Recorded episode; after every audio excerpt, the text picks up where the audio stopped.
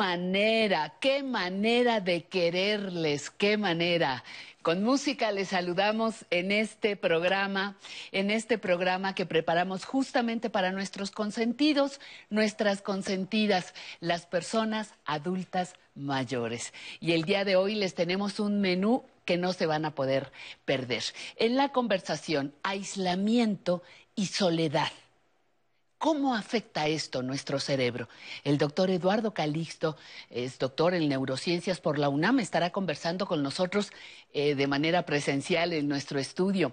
Tenemos la nueva sección Buenas Noticias con muy buenas noticias. La entrevista correrá a cargo de la maestra de la doctora Herminia Pasantes, neurobióloga. En el oficio tendremos contacto con una agricultora. Entre letras e historias, nuestra nueva sección, estaremos conversando con las integrantes del libro Madera de Escritoras, compilado por Concha León Portilla. Con esto y más, le invitamos para que se quede con nosotros.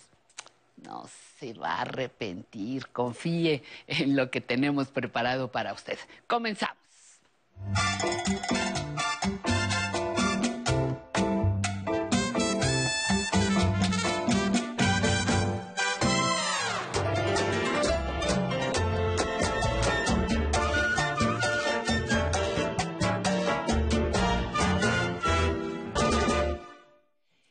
¿Sabía usted que vivimos un promedio de nueve años menos si vivimos en soledad, sin contacto con otras personas? ¿Sabía usted que malinterpretamos la realidad circundante cuando vivimos en aislamiento? ¿Sabía usted que la soledad y el aislamiento pueden precipitar la depresión y hasta la demencia? Nuestro cerebro está hecho para vivir en sociedad y para mantenerlo sano, le invito a disfrutar de nuestra conversación con un experto en neurociencias.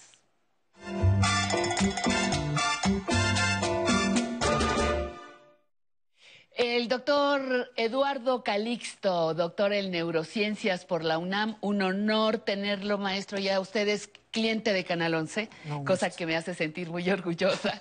Muchas gracias, Eduardo. Y el tema de hoy, el tema de hoy es un tema eh, cada vez más frecuente. Hay soledad en muchas personas adultas mayores porque viven solas, además se sienten solas.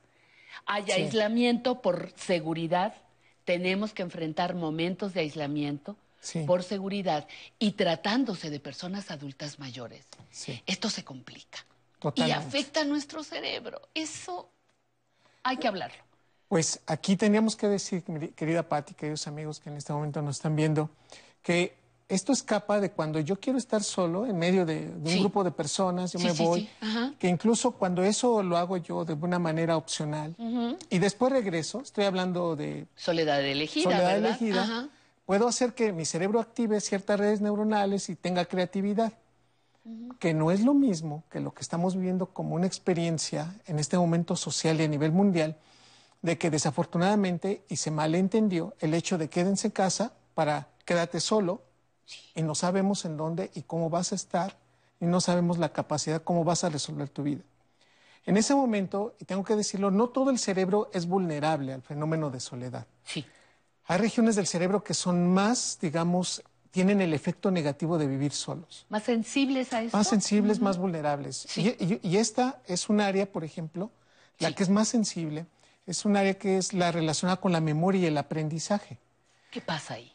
Cuando yo le digo a usted, ¿qué pasó cuando usted tuvo 15 años, cuando usted se casó, cuando nació el primer hijo? Automáticamente hoy te podemos tomar fotografías al cerebro y decir, se está activando esta área. Se llama hipocampo. Ajá. Hipocampo izquierdo, hipocampo derecho, que está en relación con esta área del cerebro, que es el lóbulo temporal. Okay. El hipocampo, cuando nosotros tenemos la capacidad de recordar, conecta neuronas, pero cuando estamos solos, estas neuronas empiezan a desconectarse. Y la característica general es que son individuos que le empiezan a tener recuerdos ya alterados o definitivamente se le olvidan las cosas, porque al retirarse la conexión neuronal, los recuerdos ya no se hacen con tanta eficiencia. Entonces no es solamente porque estoy envejeciendo, es porque estoy envejeciendo sin contacto humano. Exactamente. Esa es la diferencia. Que no es lo mismo, por ejemplo, si yo le digo a alguien, hola querido Juan, ¿cómo estás? Y Juan voltea y me dice, caray, me dijo por mi nombre, se está preocupando por mí. Esa red neuronal automáticamente se conecta y funciona. Que entonces nos damos cuenta que a eso le llamamos plasticidad neuronal. Si algo genera tanta plasticidad neuronal, ¿sí? es el hablarnos cuando nosotros perdemos Esto que tú y yo estamos, haciendo. Y entonces está padre porque pues, estamos personalmente, pero ya sé que me van a decir, doctor, pues, yo no tengo a nadie en este momento para quien hablar, pero lo puedes hacer vía telefónica o lo puedes hacer por videollamada.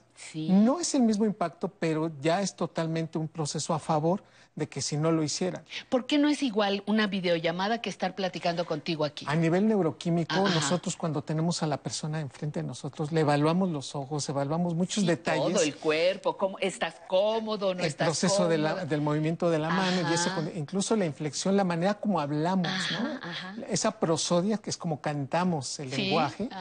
No es lo mismo decir, qué gusto volver a verte, qué gusto volver a verte. E, e, este tipo de situaciones enmarcan una liberación de una hormona maravillosa que se llama oxitocina.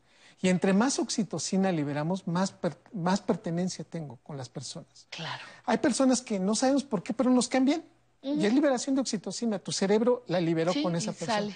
Y hay personas, lo digo con mucho cuidado, que hacen tanto por caerte bien y tú dices, ay, vámonos, esa Pati me cae mal. Oye, pero ni siquiera. No regreses. Sí, sí, pero ¿por qué? Algo sucede. algo pasa. Oxitocina. Ahora sí, échale la culpa. No eres tú, es oxitocina. Y en este contexto, en la medida que podemos poco a poco, digamos, en términos generales, con mucho cuidado ahora, tocar a una persona, abrazarla, besarla, el cerebro no hay manera para contender eso. Si nosotros le decimos a alguien lo que te quiero, pero si además de eso va un abrazo, te modifica la sensación de tristeza, pesadumbre o miedo. Es, el, es la, oxitocina la mejor antítesis contra el cortisol, contra el estrés, contra la incertidumbre. Hoy estamos en una situación en donde no podemos enmarcar muchas situaciones a favor de nosotros, no tenemos el control de muchas de ellas. Pero el simple hecho de decirle, te quiero, estoy contigo, eres importante en mi vida, ese simple hecho libera oxitocina y prácticamente el cerebro hace esas conexiones. Y en lo general, por eso la soledad es tan fuerte, es un, es un determinante tan fuerte, que la primera situación de la que nos damos cuenta que está afectando es la memoria a corto plazo. Porque uno pensaría, ah, es que es diferente, yo a mí se me olvidó pues, quién era el presidente cuando yo nací. Sin embargo, si yo te pregunto el nombre, no sé, de, qué, qué, comiste ayer o cómo se llaman tus hijos, te puedes acordar cómo se llaman tus hijos, pero te cuesta mucho trabajo recordar qué comiste anoche. Esto que, que, nos estás explicando, Eduardo, pasa, insisto, o por el envejecimiento, que, que, dicen ya está demenciando, que ya sabemos que no, lo hemos explicado muchas veces, pero puede darse también en personas más jóvenes, sí, por en la cuarta década, en la quinta década, tercera. Qué hermosa observación hiciste, porque uno dice, ah, pues es que, o sea, que le está afectando esa ya está de A mí no, ¿qué crees? ¿Que sí? Que sí. El factor importante de esto es que independientemente de la edad del cerebro, la soledad sí marca muchísimo este proceso. Se nos empieza a ir la memoria independientemente de la edad. Ahora, obviamente este factor es muchísimo más fuerte después de los 60 años. Okay. Después de los 35 años, todos, todos los días. 35. 35 promedio, 35, 38. Antes de los 35, 38, todos envejecemos igual, ¿eh?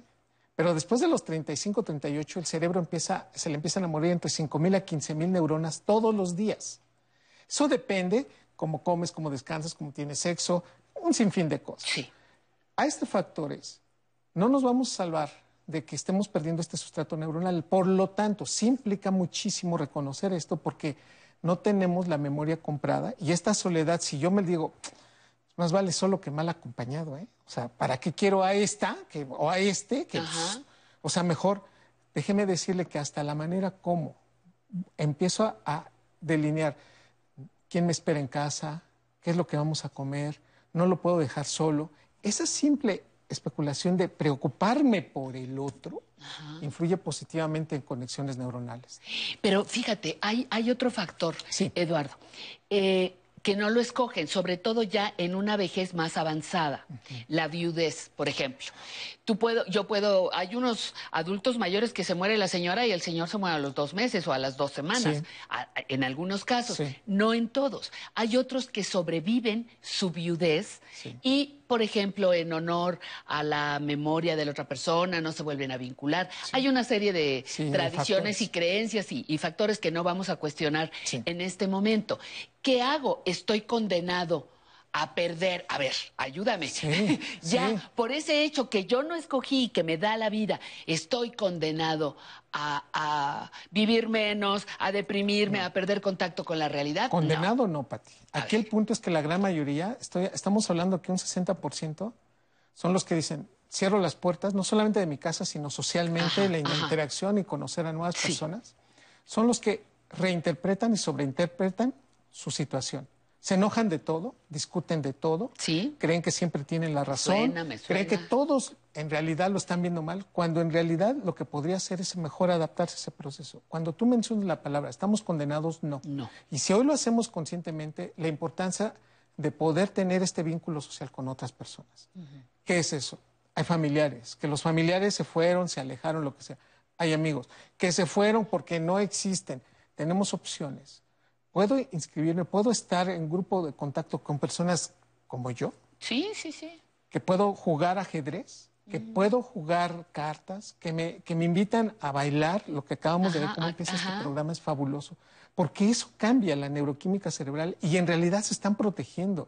Y en realidad ese factor de, pues no me dejaron la basura aquí, resulta que pues tal vez el camión de basura ya venía y estaban esperándolo, ¿no? El coche que está aquí, puedo muy bien solucionarlo eso y no es en contra mía. El, desafortunadamente todos estos factores, el cerebro, cuando, tiene menos, cuando está en soledad, tiene menos tolerancia a las demás personas y por lo tanto busca siempre un enemigo o un objetivo para poder tener esa vinculación. Qué maravilloso es el cerebro. Imagínate nada más. O sea, me estoy peleando con el, con el departamento 5 porque es el único que me hace caso tal vez de esta manera. Claro. Comentario. No es para todos, pero sí debo decir la necesidad de tener este contacto. Pero ahora, esto también es una corresponsabilidad, Pati. Si nosotros tenemos a alguien que esté solo, eso, por favor, yo digo, es que no es que no es que lo esté cuidando dejándolo solo, no, es que le puedo hablar, es que le puedo decir lo mucho y lo importante que es, mostrarle un detalle. Y te lo digo abiertamente, la voz humana es lo que más, lo que más impacta. Una llamada, un mensajito así de, solamente hablé para decirte que te quiero. Que te quiero.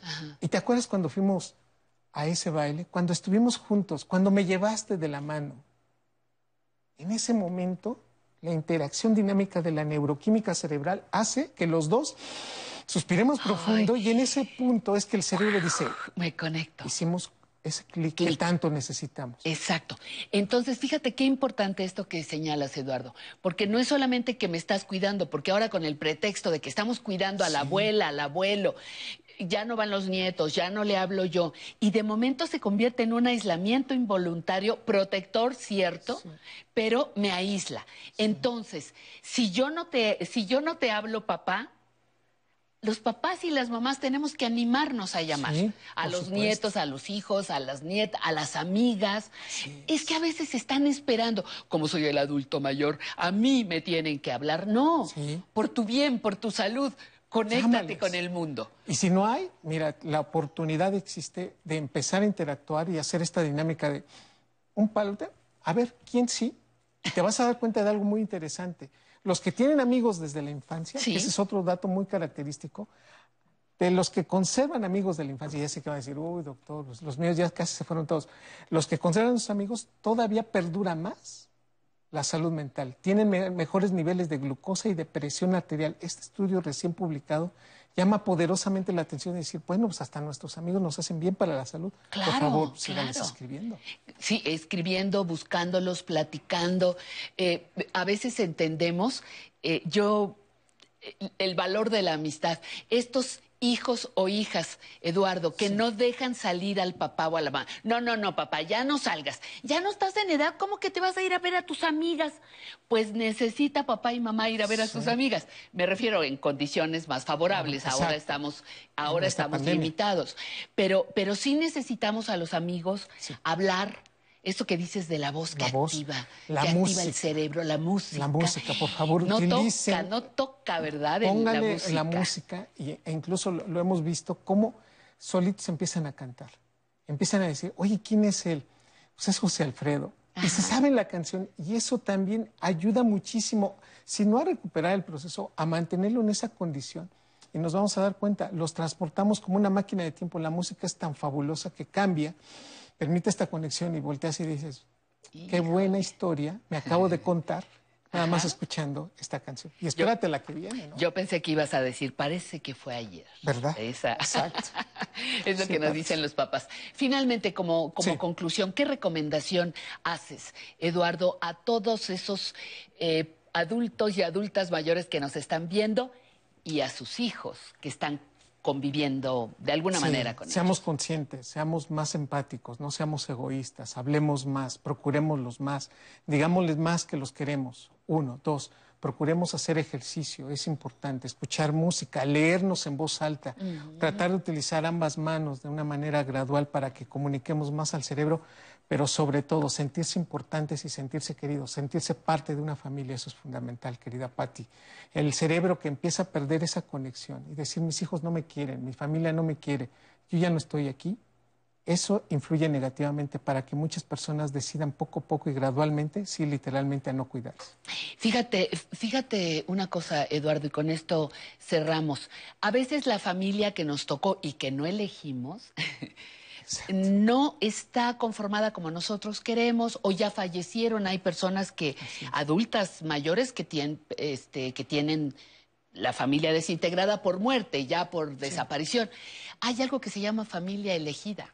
La que yo me puedo inventar con los amigos, con las amigas, con los parientes que quedan cerca, con los vecinos. Es una maravilla porque el cerebro lo va a poder reorganizar y reinterpretar y por supuesto vivir en esas condiciones mucho mejor de lo que viviríamos estando solos. Estando solos. Muchísimas gracias, Eduardo Calixto. Un placer, como siempre. Ya vendrá el tiempo en que te podré dar un abrazo. Un abrazo.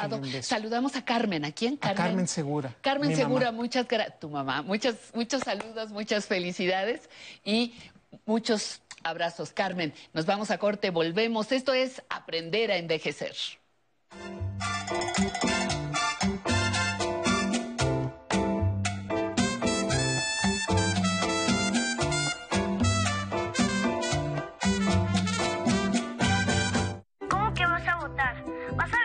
Mi voto viaja por correo o por internet. Yo me quedo aquí. ¿Pero vale igual que el de mamá que va a la casilla? Sí. Entonces es como si vinieras. Es como si nunca me hubiera ido. Participar nos une. México está donde estás tú. Dile a tus familiares que viven en el extranjero que tramiten su INE, se registren y voten el 6 de junio de 2021. Infórmate en votoextranjero.mx. Contamos todas, contamos todos. INE.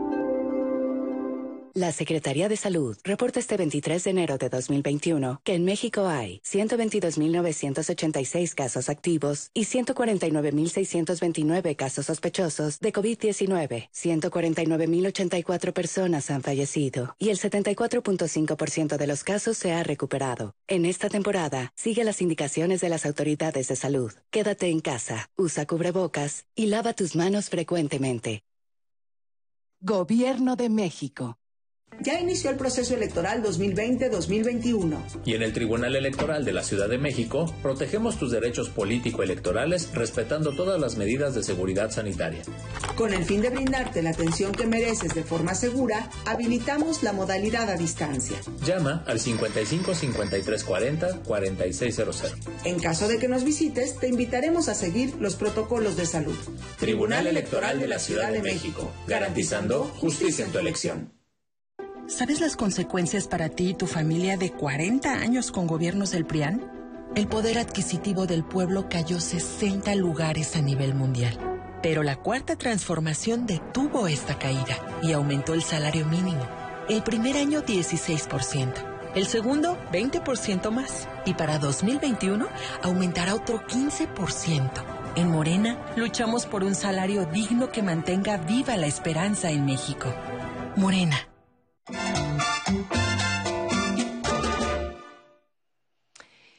Envejecer es todo un viaje, es un viaje que dura toda la vida. Y lo que queremos en este programa es que usted aprenda cómodamente, divertidamente, a llegar a esta importante etapa de nuestra vida. Y para eso tenemos buenas noticias.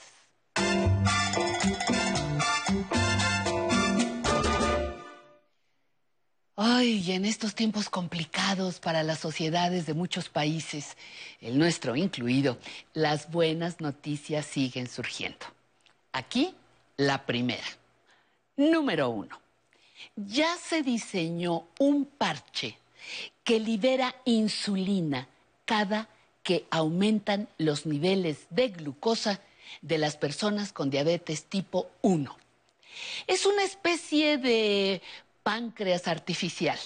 El parche responde automáticamente y deja de liberar y deja liberar, perdón, deja de liberar la insulina cuando la glucosa alcanza niveles de normalidad. Este parche del tamaño de una moneda de cinco pesos, es una cosita pequeña, fue diseñado por el Instituto Tecnológico de Massachusetts y las universidades de California y Carolina del Norte. Sigue en fase de experimentación, pero los resultados auguran un futuro promisorio para las personas que viven con diabetes. Pasamos a la segunda buena noticia. La telemedicina en nuestro país ya es una realidad.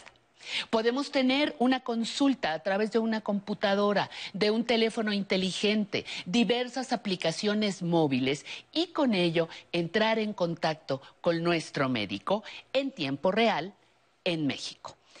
Y repito, en nuestro país, el Centro Nacional de Excelencia Tecnológica en Salud, CENETEC, por sus siglas, de la Secretaría de Salud, es un sistema que descubrimos con sorpresa que lleva alrededor de 17 años funcionando.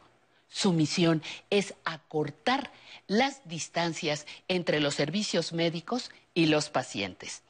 A la distancia pueden revisarse la presión arterial, los signos vitales, podemos consultar el historial eh, clínico, interpretar los datos de algunos análisis, en fin, de esta manera se evitarán los desplazamientos innecesarios.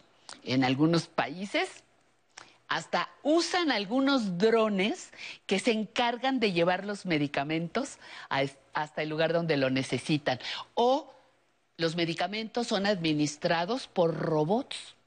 Para eso tendremos que esperar todavía más tiempo, por lo menos aquí en nuestro país. Y finalmente queremos mandar una felicitación a la Fundación Mexicana de Alzheimer, que esta semana, el pasado miércoles, inició sus transmisiones mensuales para informar al público en general sobre los diferentes tipos de demencias, los cuidados, la profesionalización de los servicios y todo lo que gire alrededor del tema.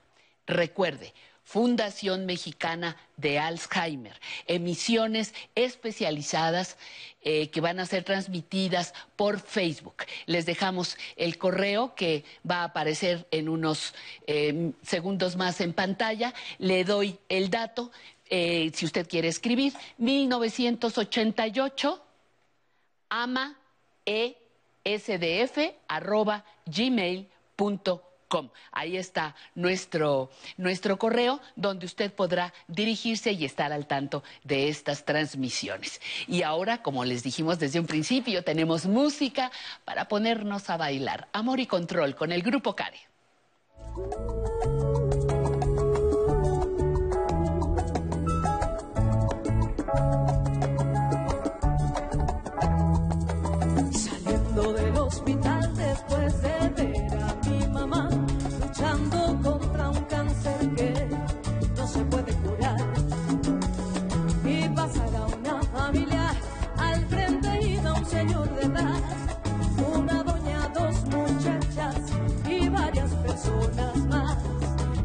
Mano del Señor, un hombre joven caminaba, cabizbajo y luciendo arrepentido.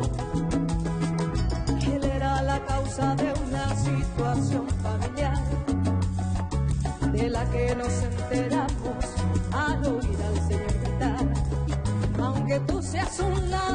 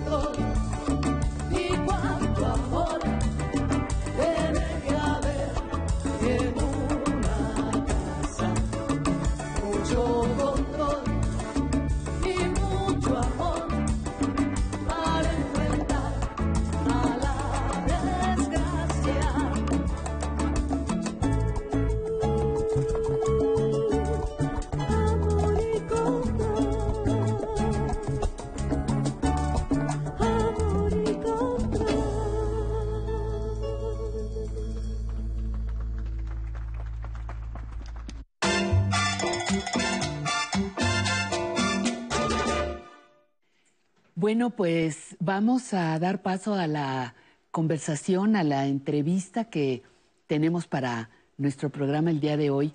Y nos da muchísimo gusto poder hacerlo con una mujer que está cursando ya con una octava década de vida, de los cuales, de las cuales cinco básicamente han estado dedicadas al estudio del cerebro. Es una gran científica con reconocimiento nacional e internacional. Fue, es egresada de la Universidad Nacional Autónoma de México, es doctora en neurobiología y su nombre es Herminia Pasantes. Doctora queridísima, un honor estar contigo, tenerte en el programa el día de hoy. Gracias por aceptar nuestra invitación. Y quiero preguntarte para empezar, ¿cómo te sientes en este momento de tu vida, en esta etapa? ¿Cómo se siente Herminia Pasantes, neurobióloga? Me siento, y en general, muy bien. Llevo una vejez activa, dinámica, eh, reflexiva, y en este momento tan difícil que nos está tocando, pues haciendo eh, todo lo necesario para transmitir a la sociedad, a mis estudiantes, a, a todas las personas, la importancia de la investigación básica, pero que en este momento se reconozca que todo lo que, lo que nos va a permitir seguir viviendo en este momento derivó de la investigación básica, de los virólogos que por décadas se, dedicaron a conocer los virus, todas sus características, y que conjuntan su conocimiento para crear en un tiempo récord, hay que decirlo, esta vacuna que, como ya has dicho alguna vez en, en tu programa, es lo que nos va a permitir seguir viviendo. Eres una gran divulgadora de la ciencia y en particular del cerebro. ¿Cuándo descubriste que era importante hacer llegar ese conocimiento a los mortales, insisto? Mira, muy brevemente, yo tengo una hermana que desde los 25, 26 años tuvo una depresión clínica severa. Sí. Y no había manera de convencer a mi mamá de que estaba enferma y de que ella tenía que irse a su casa a hacerse cargo de la limpieza de los hijos, de la atención al esposo. Yo le decía, es lo mismo que si se hubiera roto la cadera o si tuviera una pulmonía, ¿qué harías? ¿Te irías a su casa y te instalaras ahí y no le estarías diciendo, no es posible, no haces nada, eh, cómo desatiendes todo? En fin, entonces yo me di cuenta que había que que transmitir ese conocimiento a la gente. Eso fue ya hace muchos años, mi hermana ya tiene 75. ¿Cuándo, ¿Cuándo decides especializarte en el cerebro? Me cuentas la anécdota de tu hermana, pero meterte a, al, laboratorio, a eh, dedicarte en, toda tu, tu profesionalidad al estudio, no, pues mira, es el destino, es la pura suerte. Uno cree que decide su vida, pero no es cierto. Es el destino el que te pone eh, la situación. Esto sucedió cuando yo trabajaba en el Instituto de Biología, haciendo mi tesis en un laboratorio sobre histología y embriología, y acababa de llegar el doctor Guillermo Macié, un, destacado bioquímico, que eh, estaba iniciando los estudios de neuroquímica en México. Nos encontramos en el teléfono, ya no me acuerdo para quién fue la llamada, pero ahí me dijo, ¿qué va a hacer cuando termine su tesis de licenciatura. Yo le dije, no sé, pero eh, quiero hacer algo como más dinámico que, que lo que estoy haciendo. ¿No le gustaría venir a trabajar conmigo? Claro que sí. Y de ahí a la neurobiología. Oye, oye, Herminia, pero el ser científica de reconocimiento mundial, yo recuerdo por ahí con tu con tus trabajos de la taurina, si no me equivoco, y si estoy mal, por favor, corrígeme. Pero eh, esos, esos experimentos, esos trabajos, ¿te ayudaron a que te vieras como una científica de categoría mundial? Te lo digo muy en serio. En aquellos tiempos, hace muchísimo tiempo, la derivación de la carrera de biología era solamente la investigación y la docencia. No, había más. No había más del enorme panorama que se ha abierto para los biólogos. Sí. Y yo quería las dos cosas, quería la investigación y la docencia. Entonces estaba claro que mi, que mi vida iba a ser la de un investigador. Y luego, pues yo siempre he sido muy competitiva y si iba a ser investigadora, quería ser muy buena investigadora. Y entonces, pues a meterle todo el esfuerzo que, que requería el, ser, pues, estar de preferencia en los primeros lugares nacionales e internacionales. No me llego a, a, considerar así verdaderamente con una carrera muy excepcional, pero sí una carrera exitosa, sí un líder en mi campo. Eso. Oye, pero, eh, por ejemplo, hoy podemos leer notas, hoy hay un día de las niñas y las jóvenes científicas, hoy hay eh, conferencias que invitan a que las niñas eh, sean científicas.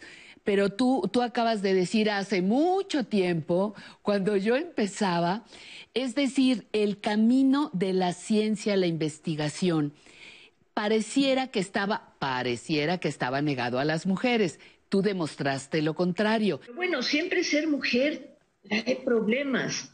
Yo espero eh, que, que las mujeres actualmente ya hayan conquistado, digamos, eh, que tengan un camino más sencillo, pero no estoy segura.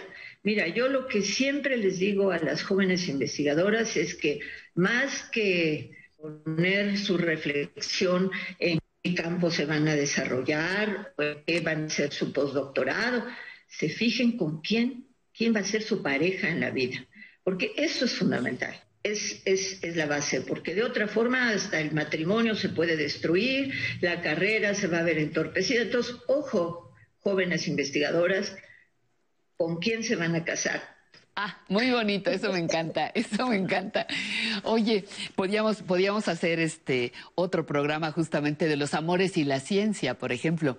Pero para tratar, para tratar de vincular un poco esto con, con tus investigaciones, Alguna vez me tocó escucharte en la UNAM hablando de cerebro y sexualidad. Y he visto que has dado conferencias de drogas y sexualidad, marihuana, digo, drogas y cerebro, marihuana y cerebro, este, cerebro y depresión. Me encanta cómo nos acercas al cerebro y todo nuestro acontecer, eh, nuestra vida. Háblame de esta parte. Nos, nos has puesto el cerebro ahora sí que en las manos. Pues es que es extraordinario y no es difícil, en verdad.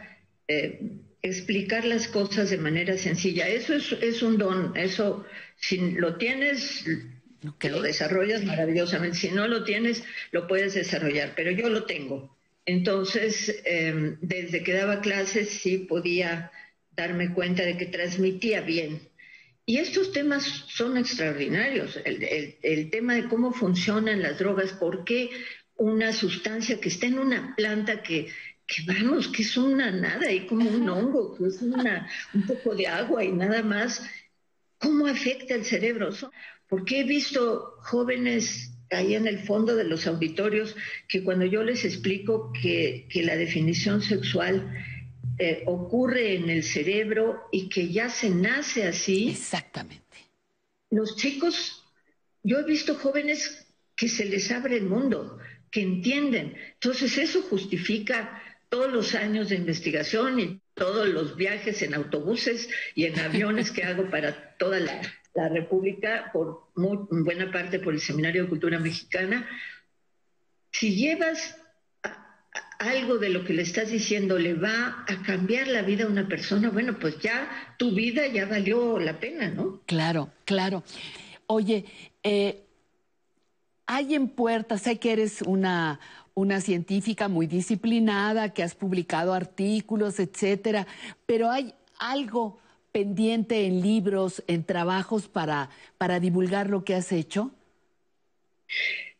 Sí, eh, tengo un, librito que se publicó por primera vez, yo creo que ya era como unos kilos, en el Fondo de Cultura Económica que se llama De Neuronas, Emociones y Motivaciones, que acabamos de tener la segunda edición hace como un par de años. Perfecto. Ese libro eh, es, eh, explica muchas de las cosas o contiene muchas de las cosas de las que hablo en mi conferencia. Acabo de terminar uno que se llama Vida y Muerte del Cerebro, que está en revisión para publicarse en algún lugar, la UNAM, el Seminario de Cultura Mexicana, y terminé uno chiquito para niños que me encanta, me encanta de veras, porque es la, la, el día de una niña que, se, que desde que la despierta su mamá y le dice la niña, ay, qué lástima porque estaba soñando muy bonito qué pasa en el cerebro. Oye, y ese lo va a comprar la niña Patty para que entienda qué es lo que le está pasando en su cerebro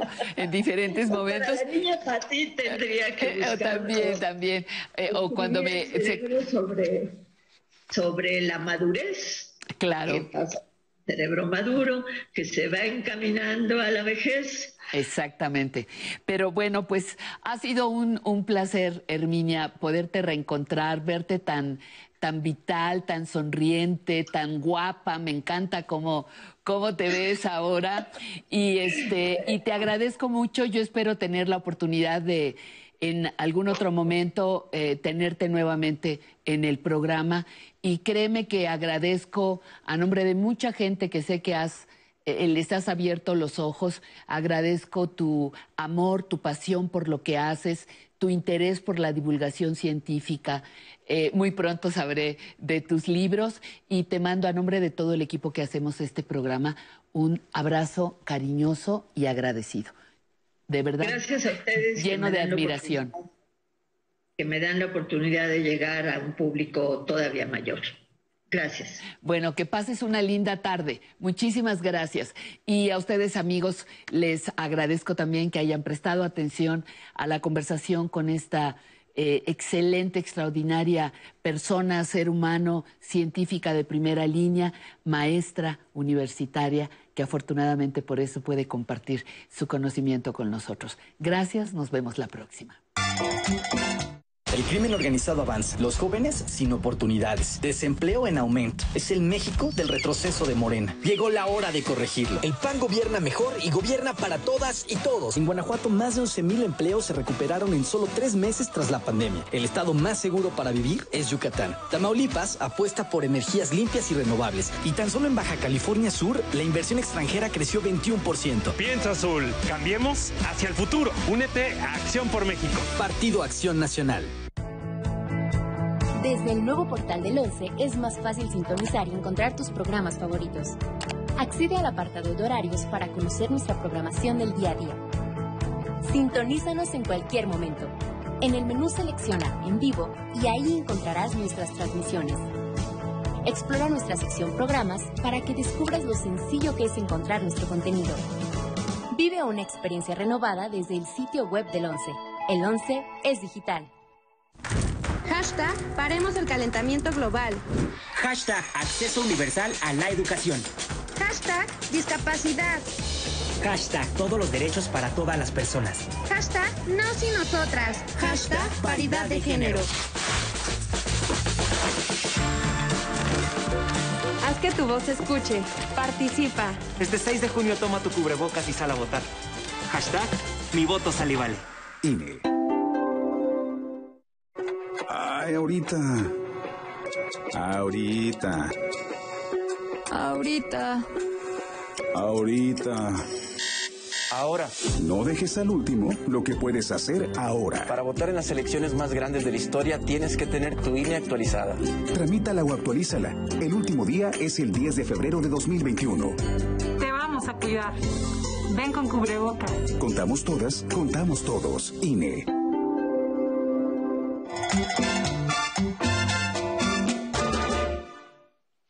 Muchos saludos cariñosos hasta Tijuana, Baja California, Azcapotzalco, aquí en la Ciudad de México, Dakota, Ecatepec, en el Estado de México. Saludos hasta Puebla, Villahermosa, Tabasco, Nezahualcóyotl, República Dominicana. No me imaginaría que nos estuvieran eh, viendo hasta allá. Mucho, mucho gusto, muchos saludos. Igual a la hermana República de Chile, allá que andan ahora con, con temblores. Muchísimas gracias por estar aquí. El blog de Aprender a Envejecer les espera con información de primera. Aquí tienen la dirección, http ya sabe usted, Canal 11, etcétera. Le recuerdo que estamos en vivo transmitiendo desde la Ciudad de México y que nos puede marcar por teléfono tradicional 55 51 66 4000 55 51 66 4000 y que tenemos un correo donde nos puede escribir. Público arroba aprenderenvejecer.tv y no se pierda nuestra siguiente sección.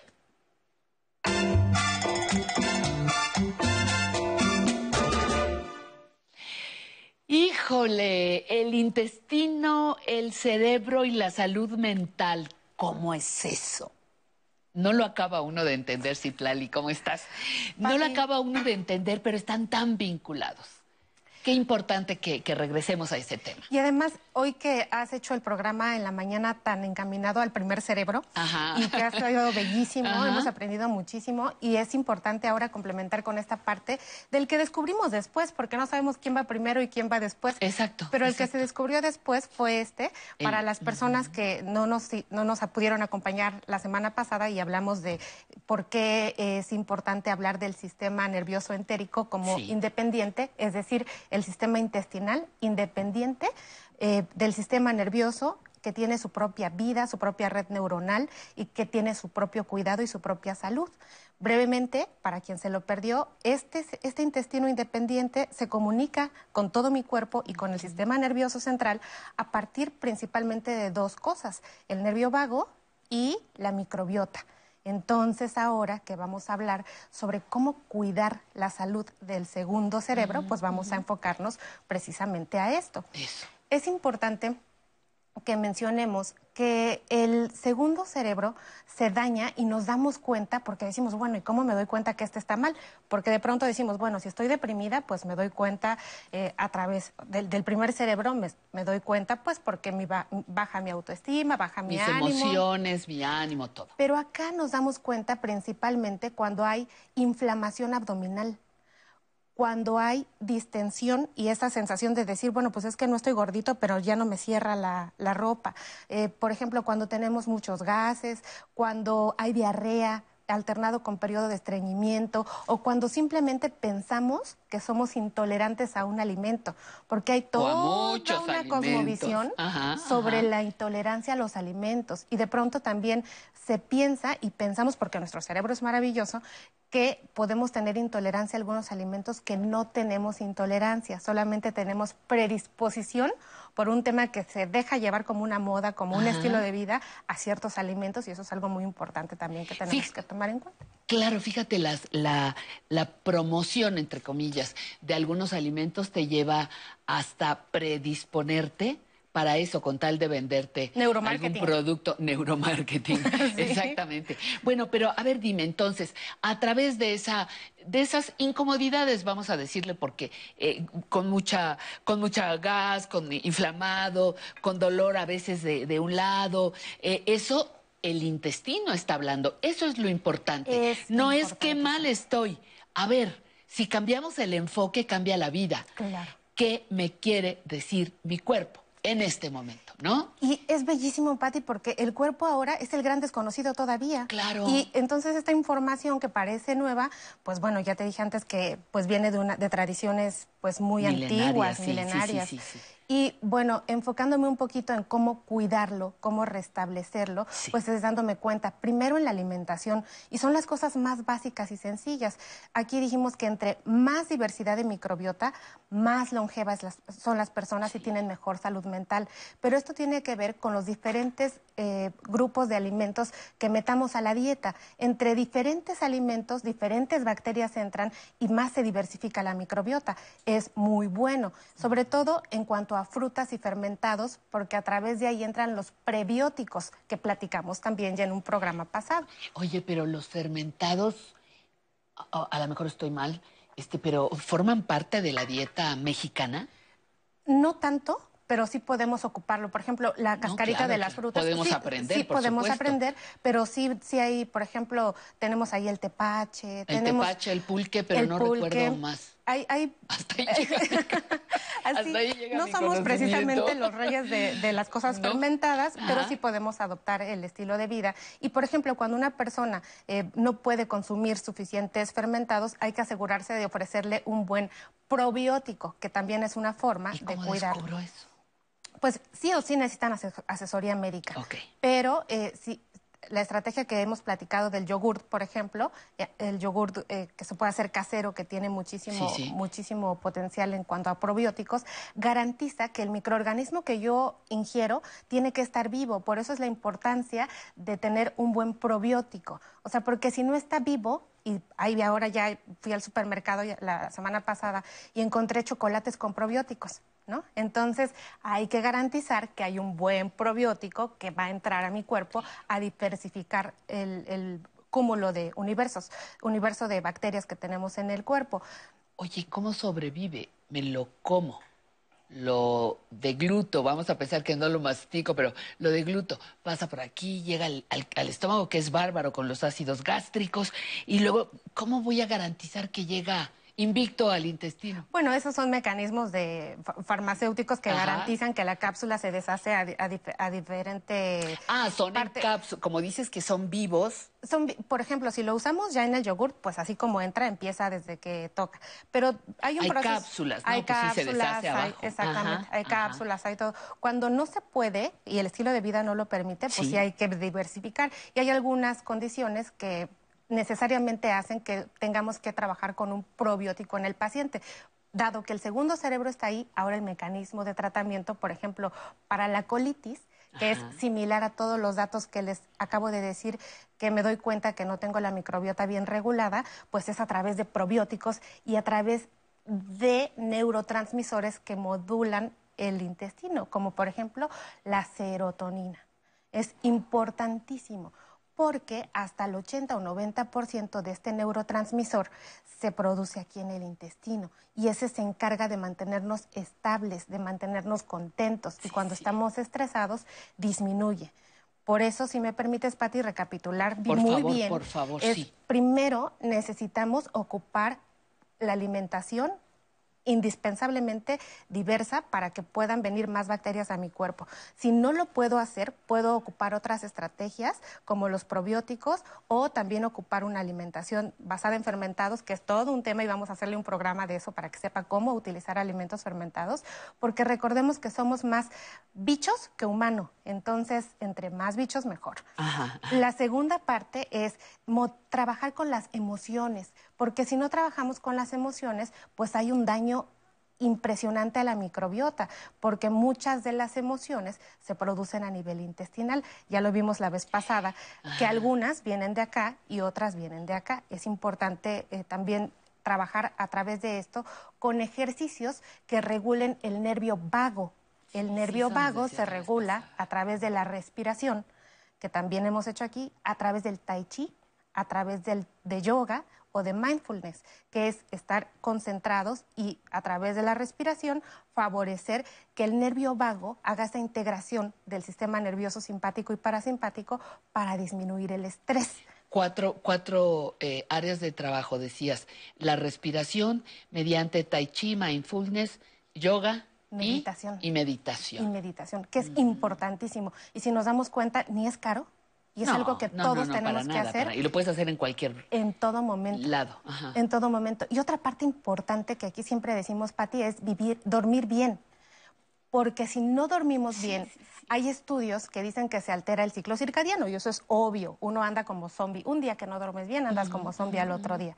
Pero muchas personas se acostumbran a no dormir bien mucho tiempo de la vida. Y ese es un mito muy grande también en las personas adultas mayores, porque se cree equivocadamente que las personas adultas mayores deben dormir menos y no es cierto. Eso es una falsedad. Eso es una falsedad de todas falsedades tenemos que dormir bien para recuperarnos. Sí, porque además se dice que así como dormimos nosotros, también duermen nuestras bacterias y nuestros microorganismos. Entonces ellos tienen que dormir cuando nosotros estamos durmiendo algunos y tienen que estar despiertos como cuando otros estamos despiertos. Entonces esto, este sistema de que duerman mis bacterias y duerma yo suena como raro, pero así es. Bacterias, buenas noches. Entonces, si nosotros alteramos nuestro ciclo circadiano, también se está alterando el, intestino. Ahora que todo el mundo está buscando un medicamento, doctora, por favor, para que mi sistema inmunológico esté bien, porque ahorita todos queremos un super sistema inmunológico. Bueno, pues todas estas estrategias que dijimos hoy son para el sistema inmunológico porque hasta el 80 a 90% de microorganismos que se encargan de regular el sistema inmunológico están en el sistema nervioso entonces es por eso muy importante cuidarlo. Cuidando el intestino, cuido mi sistema inmunológico. Entonces, a través de cosas que hemos platicado aquí de diferentes formas, Patti, en mejorando mi salud, que es alimentación y básicamente hábitos. Hábitos, descanso, agua, etcétera. Pero recuérdame, por favor, por lo menos tres puntos importantes de la buena, de la correcta, nutritiva y tranquilizadora alimentación lo que siempre decimos aquí, los blancos. Blancos. Eliminar los blancos fuera. Y siempre lo vamos a decir, azúcar refinada, harina refinada y sal refinada. Con estos Fuera tres, blancos. Con estos tres, Pati, que lo cambiemos, nuestro, nuestra vida cambia drásticamente. Y es algo que podemos hacer sencillamente si lo elegimos. O sea, no es necesario. Solamente que adoptamos esa forma de comer que no es nuestra, adoptamos, o sea, al perder la identidad como cultura, adoptamos otro tipo de cultura que viene nada más pues a deshacer nuestro... Quitamos digo, quitamos blancos. Luego, la otra, otra. El, agua que bien acabas de decir, tomar suficiente agua. Y, por supuesto, activar el movimiento, ¿no? O sea, eso es importante. Pero bueno, eso no es dentro de la alimentación. Dentro de la alimentación es disminuir la grasa. Siempre les decimos la grasa a través de los este fritos, fritos ya fritos con eso ya y con, con eso Pati son, son tres grandes cosas blancos agua fritos entonces eso es básico, pero te das cuenta cómo a través de eso cuidamos todo el sistema, porque somos la neurona gigante, a través de cuidar una cosa estamos regulando la otra y viceversa. Y nos damos cuenta que esto es posible cuando nos atrevemos a dar el primer paso y decimos, sí cambió y básicamente no hice nada. Con estrategias prácticamente naturales, o sea, haciendo contacto con el propio ser humano, podemos alcanzar muchas cosas. Oye, y, y esta, esta eh, salud de mi, de mi intestino, por eso muchas personas dicen, mi órgano de choque es el estómago.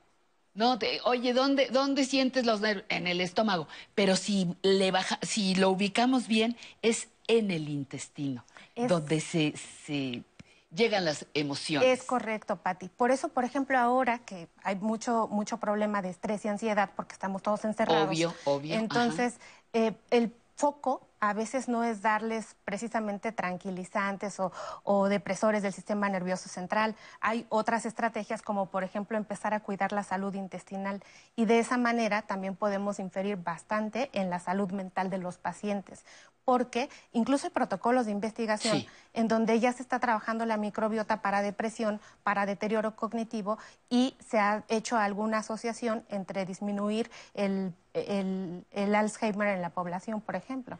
Entonces es muy fuerte lo que viene en un futuro con respecto a este tema del el intestino y de la inervación del cuerpo. Ayúdame ya para los últimos segundos que nos quedan. Este, recuérdame, para, para empezar a consumir y alivianar y aligerar mi microbiota, enriquecer, ¿qué debo consumir? Probióticos, prebióticos y diversidad de alimentos. Probióticos, prebióticos y diversidad, de, frutas. Los agreden los antibióticos que no los deben de estar ocupando y para eso voy a ocupar el tiempo. Ahorita, por favor, no todo el moquito que está saliendo necesita un tratamiento antibiótico. Consulte a su médico. Por favor. Por favor ¿no? Eso es, eso es importantísimo. Bueno, querida, nos vamos. Muchísimas gracias, por estar aquí, Citlali, con temas y temas novedosos. Gracias a. usted por acompañarnos. Tenemos, tenemos eh, para continuar nuestra sección oficios. Yo le quiero recordar que tenemos tres horas de transmisión y que apenas vamos a la mitad. Quédese con nosotros, de verdad, de verdad, confíe, le va a gustar y le va a enriquecer. Muchísimas gracias por estar. Estamos en vivo desde la capital de la República Mexicana. Estamos transmitiendo con mucho gusto en este estudio de noticias que nos prestan cada domingo para llegar hasta usted en este espacio, aprender a envejecer un espacio, ya lo verá, donde el envejecimiento se puede mirar desde los más divertidos y variados ángulos. Nuestra sección.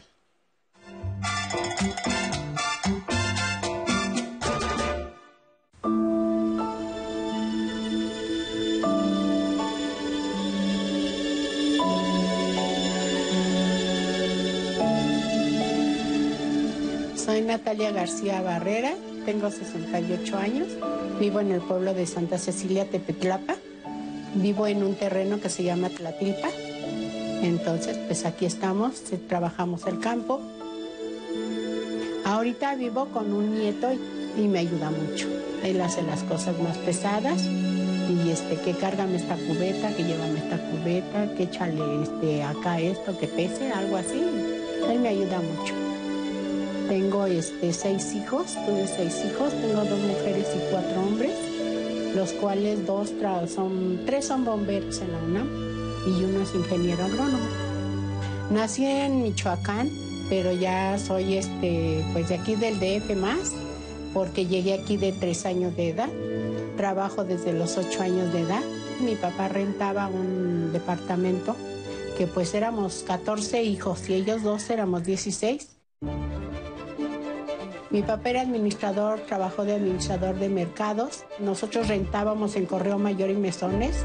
Y ya fue que nos venimos para acá, que pues no llorábamos mucho porque era un desierto. Está acostumbrados al bullicio de la ciudad, de la mera, del centro de la ciudad. Vivimos ahí estables y ya se hizo el terreno, ya se hizo una casita de pura lámina porque pues mi papá nunca tenía dinero, pero eso sí tenía un montón de hijos, ¿no? Que mis padres nos acostumbraron, nos dejaron ese legado. Ellos nos enseñaron a trabajar la tierra, ya que mientras trabajes la tierra, la tierra siempre te va a dar de comer. A mi esposo, que venía de trabajar cuando nosotros veníamos de allá, y fue que lo conocí. Y este, pues ya yo viendo toda la, la problemática de tantos hijos y que no teníamos a veces para comer y y tanta pobreza que vivíamos. Entonces él pues me dijo que si me venía con él y este, pues yo tenía 14 años y le dije que sí. Pues sí, fue muy doloroso para mí ver la realidad a lo que venía. El invernadero este, me apoyó una dependencia que se llama Corena, porque yo quería sembrar, pero al campo abierto eh, había veces que pues no podíamos sembrar o era muy temprano por el sol nos dolía la cabeza, este, hacía campo abierto sembrar pues era más pesado. Entonces este, le dije, pues vamos a sembrar maíz, hay que sembrar habas, el quelite para cuando haya guauzón, clevendo y eso, y entonces yo pues llenaba de primero, porque sembramos todo eso, era muchísimo terreno, ahorita porque ya están las casas, pero entonces ahí empecé otra vez a, y mi esposa también dice, pero ¿estás segura que quieres ir? Yo sí quiero sembrar. Dice, ah, bueno, pues entonces ya fue que empezamos a labrar la tierra nosotros. Nunca he trabajado en alguna institución, alguna oficina o cosas de fábricas, nada. No sé trabajar eso porque no me gusta que nadie me mande. Para eso no me gusta que me manden. Eh, me gusta trabajar y lograr lo que yo quiero por mí misma. Inconscientemente o conscientemente el campo siempre me atrajo. Tenemos este, nuestra lombricomposta, tenemos una olla de captación de agua pluvial de la cual nos abastecemos ahorita que no llueve para regar la planta. Aquí venía la gente y se admiraba porque nunca habían visto un maíz tan grande.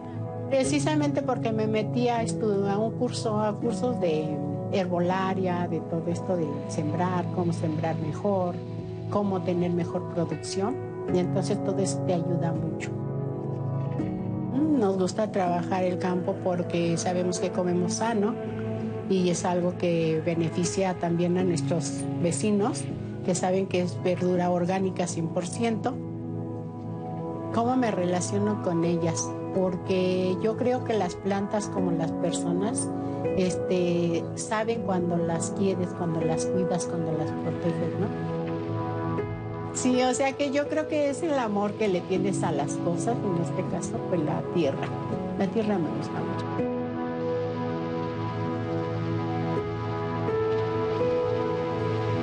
Disfruto lo que tengo y trato de cada día, no sé, amanecer y darle gracias a Dios y pues ser feliz. Me gusta mucho platicar con la gente, me gusta ser solidaria, o sea, busco, o sea, no hay un motivo para no ser feliz.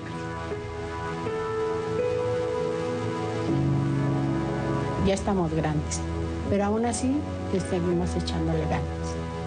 Pues no lo acepto, no lo acepté de principio porque dije, ¿cómo que ya no puedo hacer esto, no? ¿Cómo que ahora me cansé tan rápido? ¿Por qué no hago tan rápido mis cosas como antes, no? Es una mm, ¿cómo te diré? Una impotencia que sientes de no poder hacer ya muchas cosas.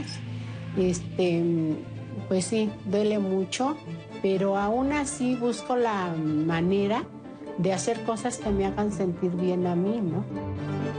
Y pues le echo muchas ganas y yo a las personas adultas mayores les pediría que eso hagan, ser felices con lo que quieran, con lo que tengan a la mano y con lo que busquen. ¿Con qué ser felices? Porque nos merecemos ya ser felices, tranquilas. Ahorita ya no tengo impedimento de andar corriendo para ir para acá y no saber ni... A veces no me peinaba, ¿no? Cuando tenía mis hijos chiquillos. Ya cuando veo, ay, no me peiné o esto o lo otro, pero bueno, cumplía con todas mis cosas y ahorita pues me siento feliz de tener un tiempo para mí. Ahora sí ya sé quién soy porque no sabía ni qué onda con mi vida. Eso es lo que te puedo platicar y que pues a pesar de tanto sufrimiento, porque he sufrido mucho, del orgullo que puedo tener más grande es de tener a mi familia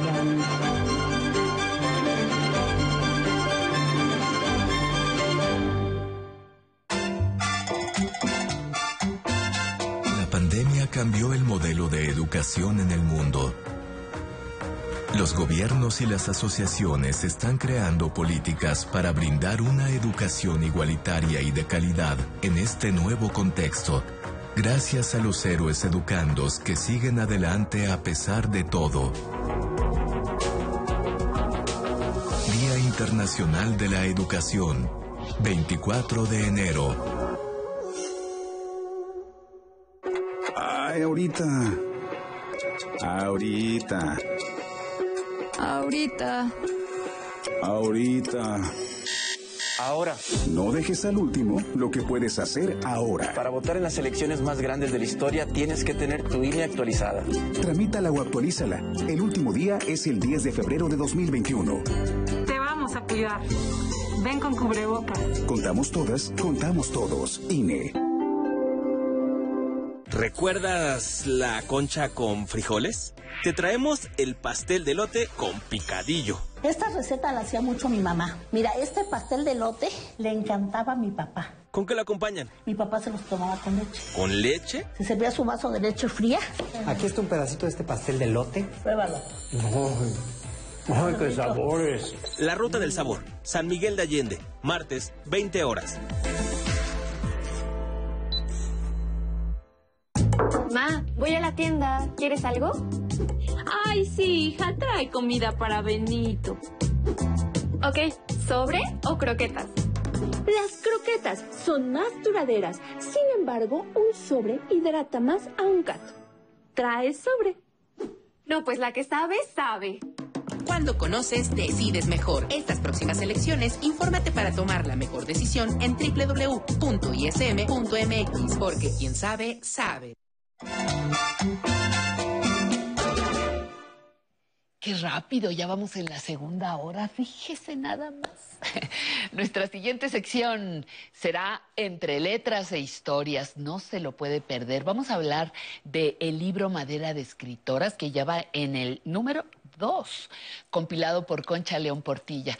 Vamos a tener nuestro muro de la fama, que es nuestra sección internacional. En zona tecnológica, ¿cómo buscar mi dispositivo si lo pierdo? Si perdemos el celular, ¿cómo lo buscamos? Le invito a que se quede con nosotros, la vamos a pasar muy bien. Esto es Aprender a Envejecer.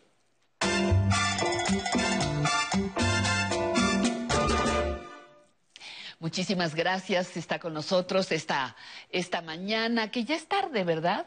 Ya es tardecita. Diana Laura Gómez, que está especializada en Derecho y que tenemos como tema el día de hoy cómo regularizar el título de propiedad de mi inmueble. A ver, me lo tengo que decir otra vez. ¿Cómo regularizar el título de propiedad de mi inmueble? ¿Hablas de las escrituras? Sí, hablo de los títulos. Hola, buenos días. Ay, perdóname, yo. Este, buenos días. Estoy yo muy feliz de estar aquí. Sí, yo dije, ya vamos al, al grano, al grano. Vamos al tema. Muy bien. Este, sí, de las escrituras y del título de tu propiedad. Sí. Si tú compraste tu casa hace muchísimos años, pero nunca viste tener las escrituras o no sabes si la realmente si la propiedad es tuya o no si realmente te la... Bueno, si la acabaste de pagar. Si la terminaste de pagar. No, ya la acabaste de pagar, te liberaron tu... Pero nunca fuiste por las escrituras, por Exacto. ejemplo. Exacto. Este, todo, o sea, cuando no sabes qué hacer con tus escrituras o no sabes dónde están, ni siquiera sabes si tienes el mismo título. O sea, el título es lo primero que tienes que hacer para que te pueda, un notario pueda hacerte la escrituración de tu propiedad. ¿Título no es lo mismo que escrituras? ¿Qué es entonces el título? El título es donde te ponen como el nombre de la persona a quien está. Es el primer paso para llevar la escrituración. El título tiene que estar inscrito en el registro público de la propiedad aquí en la Ciudad de México o de tu estado. Y después de eso, un notario se encarga de escriturar que tú tienes ese título de propiedad y ahí en, el, en las escrituras eh, pone el nombre de la persona a quien está el título, el estado civil, las características del inmueble, por ejemplo, en qué calle está, las colindancias, los metros cúbicos, los metros cuadrados, y cómo fue adquirida la propiedad por herencia, por un título de compraventa o por alguna hipoteca. Entonces, todo eso es lo que conlleva las escrituras. Cuando eso se hace para una casa, un terreno, ¿sucede lo mismo para un edificio? Un departamento que es tu piso es el techo del de abajo, es exactamente lo mismo. Exacto. Okay. Porque sigue siendo tu propiedad, sigue siendo muy bien. tu patrimonio y es muy importante tener como en orden este, todo eso para que tú puedas responder como calidad de dueño ante terceros, ante algún juicio y si quieres hasta heredar tu propio patrimonio para que tus seres queridos se sientan, puedan estar más protegidos a lo largo del tiempo si ellos ya puedan tener luego pasar las escrituras a las personas a las que tú les estás dejando tu pues tu patrimonio. Exactamente. Pero entonces, eh, la pregunta es muy clara. ¿Cómo realizar el título de propiedad de mi inmueble? ¿Cómo lo voy a hacer? Este, puedes asistir, si vives aquí en la Ciudad de México, a la Dirección General de Regularización Territorial de la Ciudad de México o con algún notario público de tu entidad federativa. Ellos tienen ahí varios trámites donde te pueden asesorar de cómo, de qué pasos tienes que llevar, pero también puedes aquí en la Ciudad de México hacerlo bajo la incorporación al programa de regularización territorial. Hay, la verdad hay varios, este, como varios caminos en los que tú puedes hacer esto. Si eres del interior de la República, todo llevan las mismas bases institucionales que entonces puedes asistir ahí a tu archivo general de notarías o al mismo registro público de la propiedad de tu estado y ellos mismos ya te asesoran como de, ah, te facilitan de cómo puedes tú tener ya en orden tu patrimonio. Ok. Y ya si tú dices como, no, pues yo me voy directamente con un notario para no tener que ir con algún, con el registro público y que el notario me ayude a hacer todo, el notario ya sabe todo lo que tiene que hacer, busca algún certificado para que pueda avisar al registro público, ya sea de la compra, de la venta o de la transmisión de la propiedad. Nada más asegura que no tenga deudos de prediales, de luz, de agua. Y ya él paga los impuestos a las autoridades correspondientes, hace todo. Y después de eso, este, ya puede tramitar ante el registro público el título y ya te puede dar después de todos los documentos ya terminados como una copia certificada de tus escrituras. ¿Qué, ventajas ves tú en que pudiéramos eh, contratar, porque así se tiene que hacer, los servicios de un notario público? Porque yo veo a las personas haciendo el trámite primero de la propiedad, el título, y luego las escrituras. Creo que esto siempre es una pues es un camino de profesionales, no de un trabajo profesional especializado como lo hace un notario. ¿Qué opinas de eso? Yo creo que es muy importante. Los notarios se dedican prácticamente, entonces ellos son los que van a asegurarse de que todos tus temas estén este, correctos y en la mejor forma para que no vayas a tener ningún problema cuando te vayas a algún juicio o cuando tengas algún... Claro, es garantía de que tus, tus escrituras quedarán, este, tu título y las escrituras quedarán en, en, eh, en buenas manos para los trámites. Y creo que es importante mencionar que justo aquí en la Ciudad de México el gobierno, junto con el Colegio de Notarios, tienen como año con año esta jornada notarial donde dan unos impuestos, o sea, bueno, dan reducción a los como a los trámites del costo. Entonces, si tú quieres hacer una sucesión o justo esto de las escrituras, puedes ir a la jornada notarial, luego ponen el calendario de, de las delegaciones y te dan una importante reducción dependiendo de la cantidad que sea tu transacción. Entonces te dan del 10 al 60% de descuento en honorarios, derechos, impuestos, etcétera, con los notarios. Que normalmente que te cobran como porcentajes, ¿no? Del, del del, costo del inmueble y todo eso. Los cobran con aranceles, entonces todo depende de cuánto coste tu inmueble, ya depende mucho eso del, del descuento que te pueden dar. Oye, ¿y qué otra cosa tendría que tomar en cuenta? ¿Qué debo tener yo en cuenta para poder hacer ese trámite de escrituras? Porque si yo llego, aunque sea con mi INE, y digo, oiga, quiero que me normalice este predio o esta casa, no es tan fácil.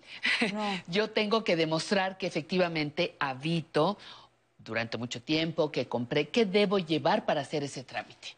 Te puedes apoyar mucho con el plano catastral del inmueble, que es como las como, como está el inmueble planeado. este, te puedes apoyar con las licencias de construcción. Te puedes apoyar con, este, si tú puedes comprobar con boletas de predial, de, predial, de, luz, de agua. Entonces, con todos esos, si eres casado con tu acta de matrimonio, también a veces te pueden apoyar.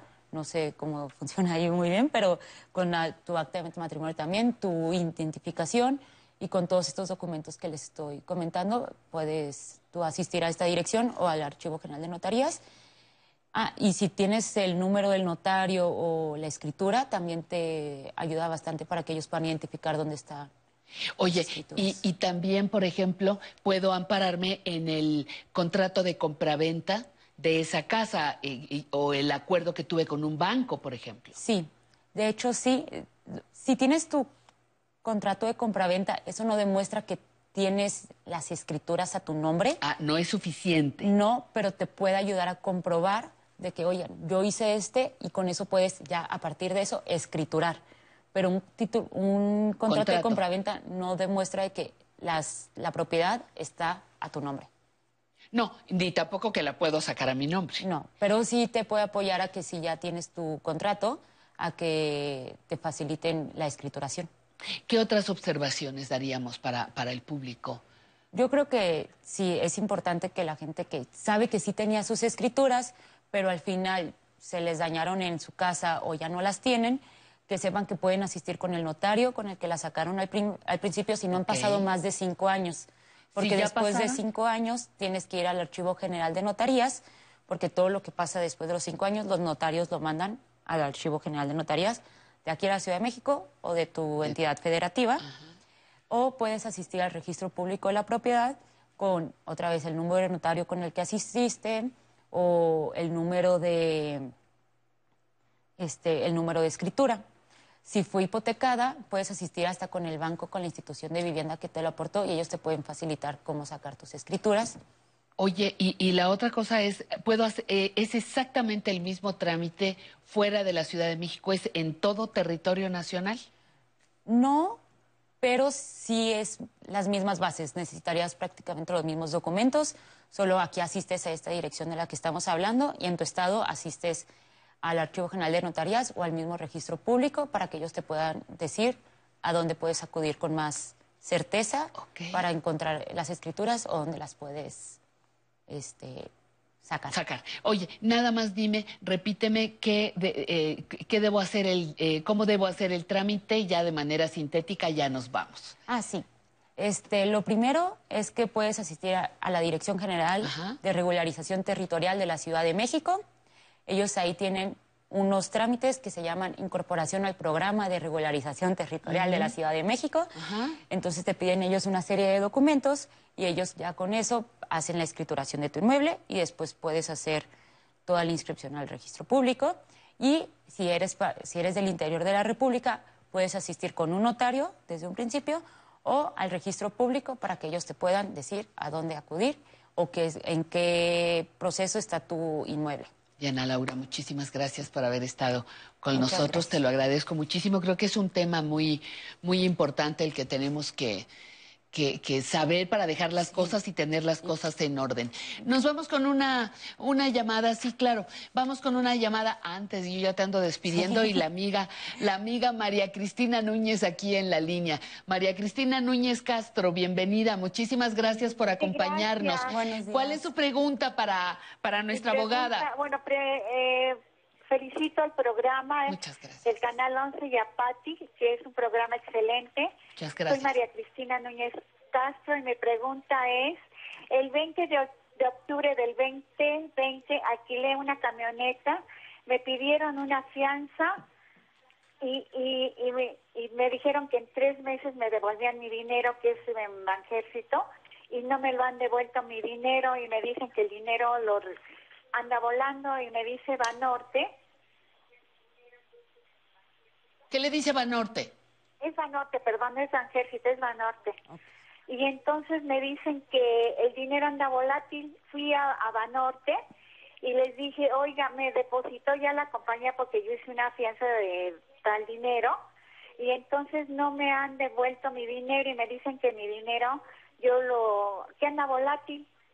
No me diga. me dice que es una mentira que vaya a la compañía licenciada, y yo quiero mi dinero. Claro, claro, por favor. Soy adulta mayor, necesito el dinero, acaba de fallecer mi esposo. Okay. Ay, un abrazo solidario, un abrazo solidario para usted y la respuesta a su pregunta.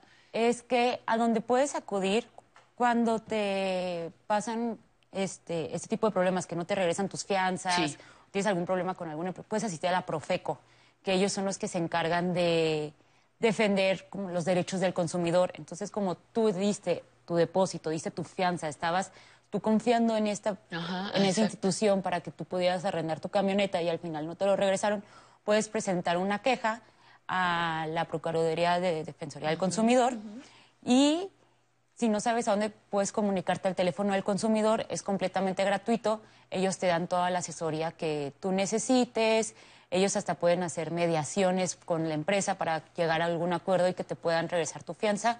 Nada más que no pase más de un año para que no puedas perder el derecho a este reclamo. Espero, espero que tenga el comprobante del depósito, por supuesto. Es importante. Con ese comprobante es muy importante. ¿Y el teléfono es qué? 568-8922. ¿El teléfono del consumidor? Sí, estaba haciendo yo memoria. por ahí. El, es muy famoso, lo puedes conseguir. Se los pasamos, no se preocupen. Te comprometes a que le llaman y le das el dato. Perfecto. No lo tengo, pero yo se los paso sin ningún problema. 5688722, creo, con el 55 antes. Sí, no, sí. Sí, te prometo que sí. Ahí está en la pantalla ya. Muchísimas gracias. Muy amable. Gracias por estar con nosotros. que tengas buenos días. Y nosotros continuamos con el Grupo CADE.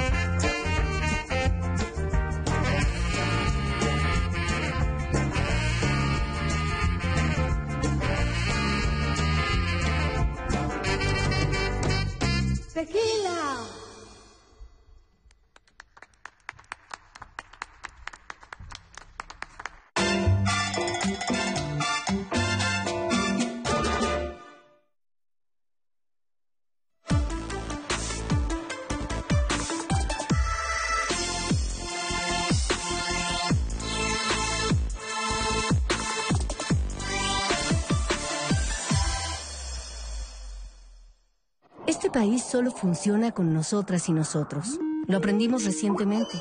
Todas las personas somos necesarias para sacar este país adelante. En las elecciones más grandes de la historia hay más de 21.000 cargos de elección popular y solo nosotros decidimos quién nos va a ocupar. Toma tu cubrebocas y sal a votar, que este país lo hacemos funcionar las y los ciudadanos. El 6 de junio, el voto sale y vale. INE. La nueva normalidad, puedes armar un buen plan de fin de semana. Tamara te muestra lugares para pedir de comer o los protocolos que siguen para cuidarnos.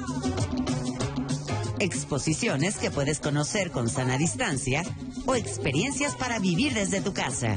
Un buen itinerario depende de una buena actitud. Viernes, 18.30 horas. Ya inició el proceso electoral 2020-2021. Y en el Tribunal Electoral de la Ciudad de México, protegemos tus derechos político-electorales respetando todas las medidas de seguridad sanitaria. Con el fin de brindarte la atención que mereces de forma segura, habilitamos la modalidad a distancia. Llama al 55 53 40 4600. En caso de que nos visites, te invitaremos a seguir los protocolos de salud. Tribunal Electoral de la Ciudad de México, garantizando justicia en tu elección. La memoria histórica nos constituye una memoria colectiva. Nuestra lucha ha sido en contra de la migración irregular. No tienes que ser un artista para hacer cultura, ¿no? Todo el mundo hace cultura todo el tiempo. Yo confío más en los republicanos porque ellos te dicen qué van a hacer. De buena fe, lunes, 20 horas.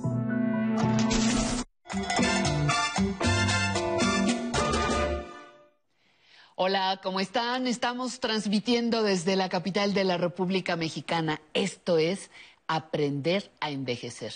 Y de verdad, síganos cada domingo y sin darse cuenta, cuando voltee la cara, diría mi abuelita, usted ya aprendió a envejecer. Le doy las gracias a Diana Martínez, que nos está saludando desde Tijuana. Un abrazo a todos los que participan en este programa tan hermoso. Dice, muchas gracias. Silvia Tecpan, saludos a Aprender a Envejecer desde Chile. Por favor, feliciten a mi mamá, Paz Flores, que hoy cumple 82 años. Doña Paz, invítenos al pastel. Ella los ve cada domingo desde Xochimilco. Luego nos dice aquí Elvira Morales, hola, buen día, saludos, bendiciones desde Villahermosa, Tabasco. Estoy frente a la televisión con mi celular en la mano para poder eh, mandarle mensajes a mis amigos. Eduardo, Santiago Eduardo Méndez, feliz domingo para todos. Eh, Rodolfo Vázquez, qué interesante programa, manda saludos desde Puebla. María Esther Peña, buen día, Pati, me gusta mucho el programa. Les saludo desde Xochimilco. Qué bonito y alegre atuendo porta hoy. Pues favor que usted me hace, señora. Luego le digo dónde, dónde conseguirlo y quién me lo prestó. Eh, Cancino Mariel, saludos, Pati. Dios te cuide, te proteja y mucha salud. Viendo tu programa que me alimenta y me hace mi día. Desde Bosques del Peñar en Pachuca de Soto, Hidalgo. Y eh, tenemos ya la, la, última, que es Yolanda Velázquez. Hola, buenos días, Patti. Yo te miro y te saludo desde Santa Ana, en California. De Teresa Tecpan Flores, saludos. Dice que hoy su mamá Paz Flores, ya decíamos, cumple 82 años. Muchas felicidades para aquellas cumpleañeras que están celebrando hoy, que hoy están de manteles largos con pastel y familia a la distancia. Vamos a nuestra siguiente sección. No se vaya.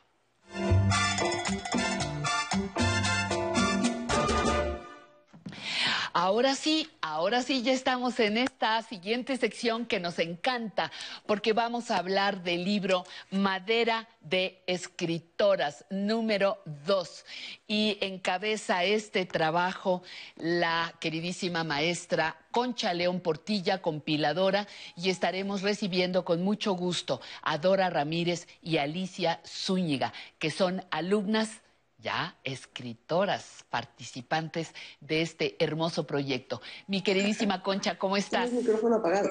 Concha, Concha, ¿cómo estás? Hola. Hola. Y ya está transmitiendo. Me encanta. Oigan, saludos, ya estoy transmitiendo. ¿Cómo están? Concha, Ah, ya ya estamos al aire, Concha. Hola. Hola, me encantó Alicia que te dice ya, ya nos estamos oyendo. Pues sí, sorpresa, ya estamos al aire. ¿Cómo estás, Concha? Buenos días. Me da muchísimo gusto. Gracias, buenos días. Platícame, por favor, este proyecto, segundo volumen, producto de un taller de mujeres que se descubren escritoras. Exactamente, fíjate, Pati, después de ocho años de estar trabajando en el taller, desde octubre de 2012, hicimos nuestro segundo libro para presentarlo en fila vuelos con Pepe Valencia, que tú conoces muy bien. Y entonces, pues estamos orgullosísimas porque además de todo, este libro surgió en estos meses de pandemia y fue como una alegría para todas nosotras estar trabajando durante todos los meses y lograr presentarlo pues, también vía digital en fila vuelos. Dime, dime una cosa, es un producto, es el producto de un taller de ocho años, pero este es el volumen número dos. Ya, dos. ya sacaron exactamente, ya estuvieron trabajando. Cuéntame, ¿cualquier mujer puede ser escritora? ¿Cómo logras que mujeres que no son profesionales de la escritura logren expresar en papel sus emociones, sus historias?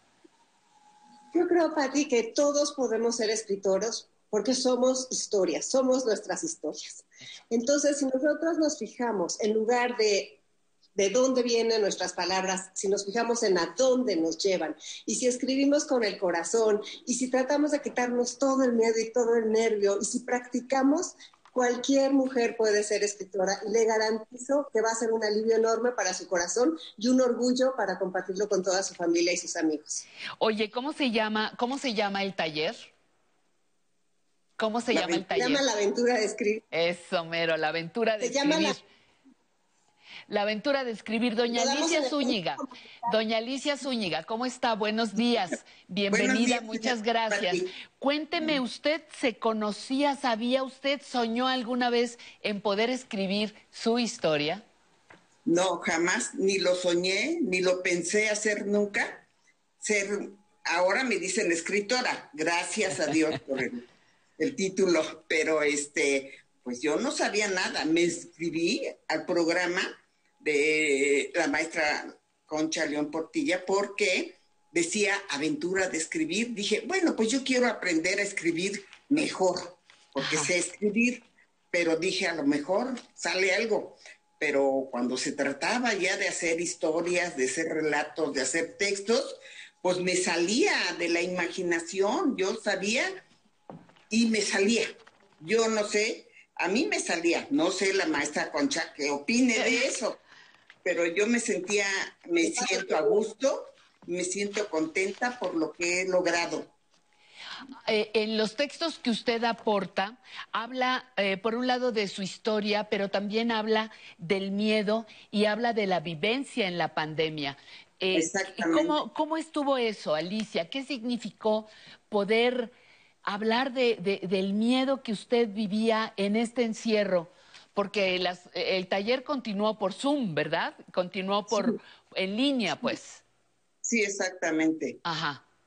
Pues yo creo que lo que sentí al principio lo sigo sintiendo. Y este, y en algún momento, pues tiene uno que sacar uno lo que siente dentro de uno, porque pues es, muchos meses, mucho tiempo encerrada para lograr vivir, para lograr sobrevivir. Este, entonces hay que cuidarnos. Y eso está constantemente, no sé cuándo termine, pero eso está constante. Y de ahí salen las palabras, los resentimientos, las emociones que uno siente por estar aquí. Muchísimas gracias. Y ahora quiero pedirle a Dora Ramírez, ¿cómo estás, Dora? Bienvenida. Muchísimas gracias, por, por acompañarnos. Yo sé que son unas 15 más o menos las alumnas, pero pues por razones de tiempo estamos solamente conversando con dos de ellas. Cuéntame, ¿qué, qué dice tu narración sobre el encierro? ¿Qué nos compartes sobre el encierro y sobre la llorona?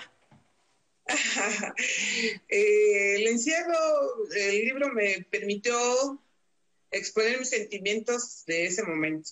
Expresarme abiertamente, sin tabúes, sin excusas y, saber hablar mi corazón, como dice la maestra. Sí. Y el escrito de La Llorona fue un ejercicio muy bonito que nos hizo la maestra de un personaje que había que introducir otro personaje ajeno a la historia. Entonces la llorona salió de, de, una, de, decir, quiero hablar de algo, que era la llorona, y meter a alguien más. Y fue estupendo realmente el ejercicio. Y se le agradece al centro comunitario que nos dé la oportunidad y un espacio para podernos expresar y que haya voluntariados como la maestra Concha para podernos expresar mejor. Muchísimas gracias, Dora. ¿Qué texto, qué texto o en qué estás trabajando ahora? ¿Qué sigue después de publicar este libro, Dora?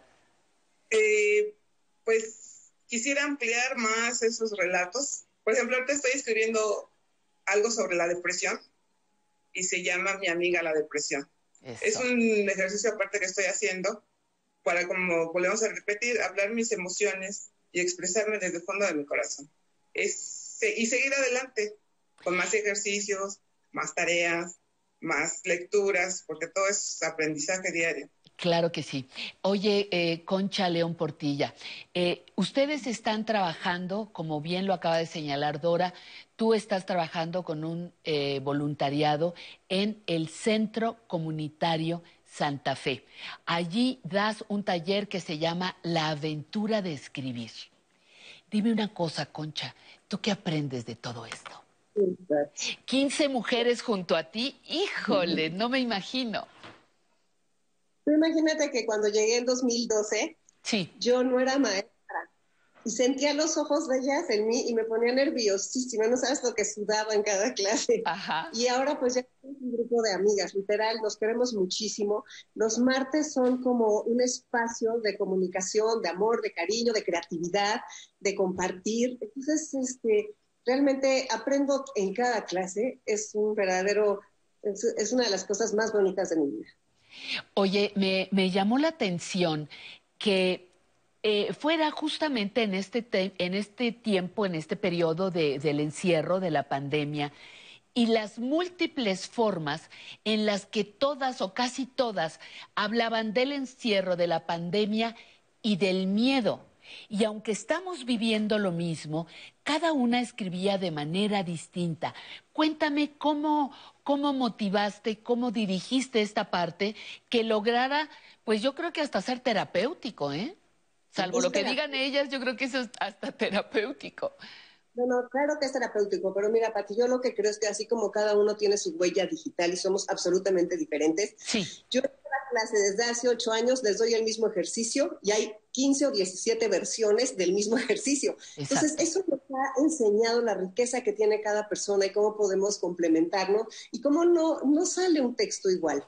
Entonces, por ejemplo, les pongo a hacer la carta al miedo y luego que el miedo se las conteste. Ajá, perfecto. Ajá. Te vas acudiendo, te lo juro. Oye, aquí, aquí hay en todos los textos, cuando aparece cada una de las autoras con su fotografía, hay una dedicación en letras cursivas. Esta va por ti, por ser la mujer que ahora soy. Hay otra que dice para aquellas que ni los años, ni las subidas ni bajadas, ni la falta de habilidad con la tecnología, ni el mismísimo confinamiento nos arrebataron las ganas de escribir. Con el árbol de amor y las astillas de las ramas nace madera de escritoras. Y una que me rompió el corazón y que me encantó, que fue a la princesa que no quiso serlo y decidió ser Batman. Por favor, explícame esta primera, esta, este, este punto de partida de cada, de cada sección. Fíjate que les dijimos a todas las alumnas que hiciera, primero les pedí que hiciéramos una dedicatoria en conjunto para el libro. Y ahora que salió con lo suyo, dije, perfecto, cada quien va a dedicar sus textos como quiera. Y esta persona, esta, esta joven que escribe lo de Batman, es también, es maestra del centro comunitario. Ella es muy joven, yo creo que tendrá máximo 35 años. Y es, no tienes idea de su creatividad. Ella no puede tomar nunca las clases presenciales porque todo el tiempo está dando clases. Entonces yo todo lo trabajo, ella le dejamos la tarea y luego me las envía y este, tiene un talento impresionante. Y me encantó esa de princesa Batman. Oye, eh, lo, que, lo que estoy viendo también es que hay un trabajo intergeneracional. Hay mujeres jóvenes como esta que mencionas, pero hay mujeres de más de 80 años. Tienes una digna representante. Y hay muy, hay varias. Eh, sí, sí, sí, claro, una digna representante. Eh, para despedirnos, mi queridísima Dora, ¿qué quisieras decirle a aquellas mujeres que no se animan, piensan que ya están demasiado grandes, que no saben escribir bien, que tienen faltas de ortografía, que, que tienen letra fea? Dora, ¿qué les dirías? ¿Qué les dirías? Yo creo que es es recordar cuánto trabajo nos costó aprender a escribir, a formar palabras, a, leer. Y entonces yo creo que empezaríamos con escribir nuestro propio nombre en papel y vernos ahí y empezar a decir la idea que tenemos para ese día. O a lo mejor escribir la lista de, la, del súper, pero empezar por cosas pequeñas, no nos, podemos, no nos vamos a exigir tanto. Siempre es cosa de empezar de lo pequeño para lograr. Y empezar por escribir para nosotras mismas, como nos ha dicho la maestra siempre. Escribe para ti y después para el mundo. Exactamente. Ese es, ese es, un buen, ese es un buen mensaje. Y doña Alicia Zúñiga, ¿qué le diría usted a las mujeres adultas mayores? Nos están viendo muchas en todo, en muchos lugares de, de México y de Latinoamérica. ¿Qué les diría a aquellas que dicen, no, pues ya para qué? Yo ya qué? No, yo ya fui yo no tengo futuro, ¿qué les diría? Pues yo les diría lo que alguna vez dije yo. Ya estoy vieja, ¿para qué me, me, este, me estreso en hacer cosas que no sé? No, que lo hagan, porque a mí me ha costado mucho trabajo. Y, y ese, me siento orgullosa porque después de no hacer nada, no hacer nada, no escribir nada, ahora salgo con que hasta tengo un, estoy en grupo con un grupo, con un libro, con dos libros y más que vayan a salir adelante. Entonces, pues hay que echarle ganas, no hay que darnos por vencidas. La vejez no nos va a matar, si el COVID no nos mata, menos la vejez. Eso mero. Muy bien. un placer. Dice, dice doña Alicia Zúñiga que no hace nada, pero en el libro está retratada eh, dibujando algunas manualidades. Ya eso, eso será motivo de otro programa. Concha querida, quiero mandar un cariñoso saludo a todo tu grupo. Por razones de tiempo y de espacio, no fue posible tenerlas. Si estuvieran en vivo, hubieran, las hubiéramos invitado a todas. Les mandamos nuestra admiración, nuestro cariño, a ti, nuestro agradecimiento. Y quiero decirles que gracias a, la maestra Concha León Portilla nos llegaron eh, tres, nos hizo llegar tres ejemplares que vamos a regalar con mucho gusto a quien nos hable directamente a nuestro teléfono aquí, el de, el de cabina, y nos diga cómo se llama cualquiera de las dos entrevistadas. Con que me diga nada más su primer nombre.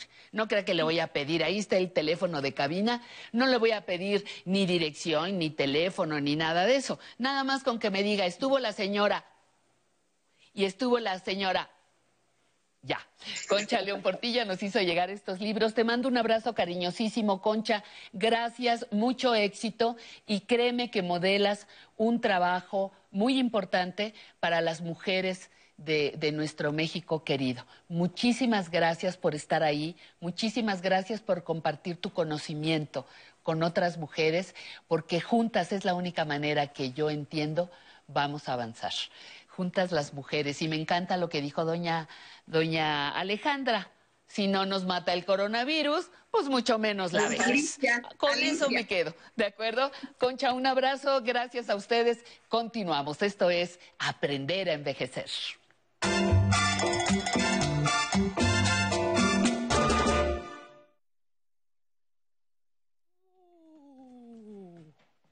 Y vengo corriendo, vengo corriendo hasta acá para presentarles ahora nuestra por el momento es nuestra única sección internacional.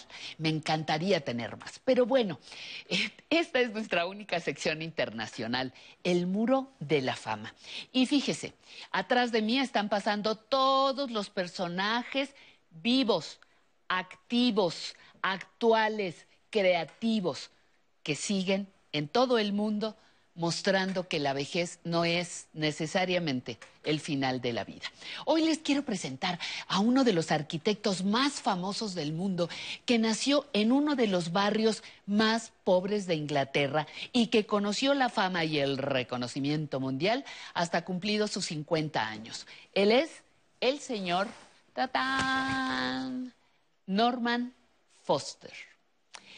Cualquiera que piense en aportaciones a la arquitectura mundial tiene que referirse a Foster.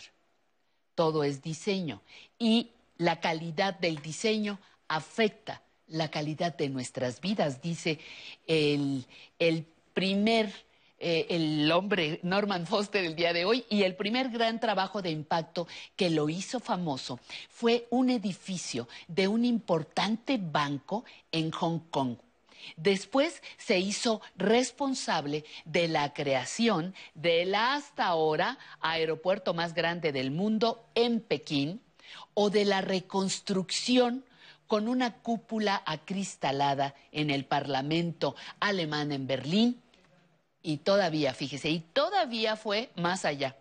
Propuso construir una ciudad que por primera vez basaría toda su actividad en energías sostenibles sin dejar huella de carbono.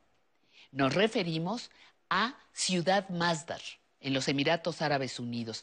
Este proyecto, propuesto desde, desde, 2007, ha sufrido muchos cambios y adaptaciones y todavía no ha alcanzado su meta inicial, ser una ciudad con cero emisiones contaminantes. Los proyectos de Norman Foster surgen de su mente y les da forma con sus manos para dejarlas en bitácoras que forman parte de su colección personal. Foster fue armado caballero en 1990. En 1999, la reina Isabel II le otorgó el título nobiliario, nobiliario, título nobiliario vitalicio de varón. Y fuera de palacio, también ha recibido premios importantes de arquitectura, por ejemplo, como la medalla de oro del Instituto Americano de Arquitectura, el prestigioso premio Pritzker en 1999 y el premio Príncipe de Asturias de las Artes en 2009. Creó en 2017 la Fundación Norman Foster, que busca, fíjese usted, fomentar el pensamiento y la investigación interdisciplinaria para ayudar a las nuevas generaciones de arquitectos y diseñadores y urbanistas a anticiparse al futuro. Su sede está nada menos que en Madrid. Norman Foster nació en 1935 y para pagarse su carrera trabajó vendiendo muebles, vendió helados y hasta de portero estuvo en un antro de mala muerte allá en Inglaterra. Estudió con una beca en la Universidad de Yale en Estados Unidos. Es maratonista de esquí sobre hielo a sus ochenta y tantos años y usuario cotidiano de la bicicleta a sus 85 años lo dejamos en nuestro muro de la fama, nuestra única sección internacional.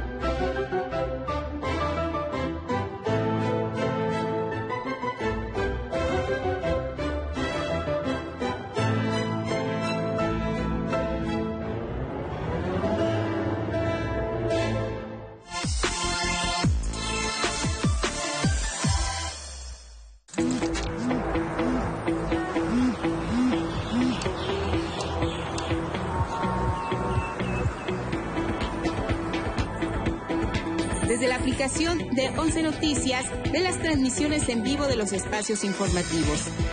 Activa las notificaciones para estar actualizado minuto a minuto de todo lo que sucede en el ámbito nacional e internacional.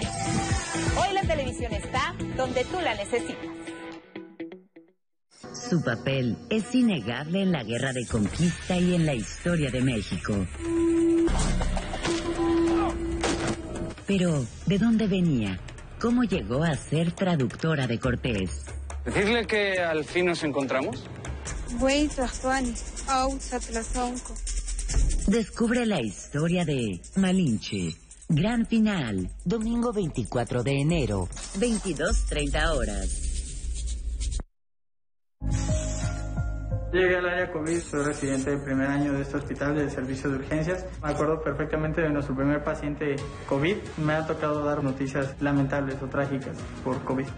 Ver a un joven de 30 años hospitalizando a su padre en recuerdo de su madre difunta por COVID y su hermana también infectada en domicilio por COVID.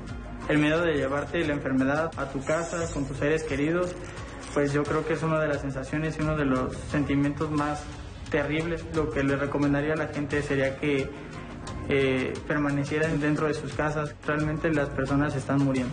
Yo, el doctor Cristian, lo que les pido es que por favor se cuiden, que mantengan todas las medidas necesarias. Soy un doctor egresado del Instituto Politécnico Nacional, orgullosamente politécnico.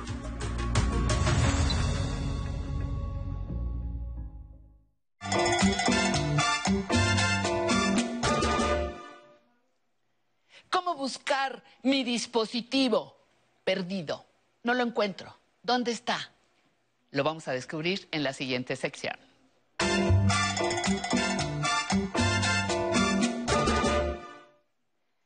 No lo encuentro. ¿Dónde está mi dispositivo perdido? Casi como bebé, ¿verdad? Ontoy, ¿verdad? aquí está. Aquí está. Ah, ya sabes. Ah. No, aquí está, aquí está mi dispositivo. Pero es una cosa preciosa lo que nos vas a enseñar hoy. Sí, Pati, es algo muy valioso. Muy valioso, más que precioso, valioso. ¿Cómo recuperar nuestro teléfono? Sí, por favor. Suele pasar que se nos cae, lo olvidamos en algún lugar y ya, lo damos por perdido. Bueno, pues ¿qué creen? Que tenemos una posibilidad de rescatarlo. Entonces lo vamos a hacer a través de un sitio web. Que este sitio web, que es eh, www.android.com diagonal find o find, que es encontrar en inglés. Este sitio me permite realizar ciertas acciones con mi dispositivo. ¿Qué podemos hacer? Bueno, me, me va a dar la ubicación aproximada de mi teléfono, me va a decir en dónde está, me, eh, tengo la posibilidad de mandarle un mensaje a una persona que haya encontrado mi dispositivo. Un mensaje y un número para que se comunique conmigo. Esto lo voy a hacer desde el teléfono de mi hijo, de algún amigo o desde una computadora. Y también tengo la posibilidad de sonar una alarma para encontrarlo por si está cerca de mí. O de plano, si no lo voy a recuperar, puedo borrar la información que tiene mi teléfono. Fíjate que te, eh, eh, te iba a decir que esa, ¿qué tal que me lo roban? Sí. Este. Yo puedo borrar la información para que nadie acceda a ella. O sea, primero déjame encontrarlo. Ajá, exacto. Y luego lo borro. Y luego lo borro.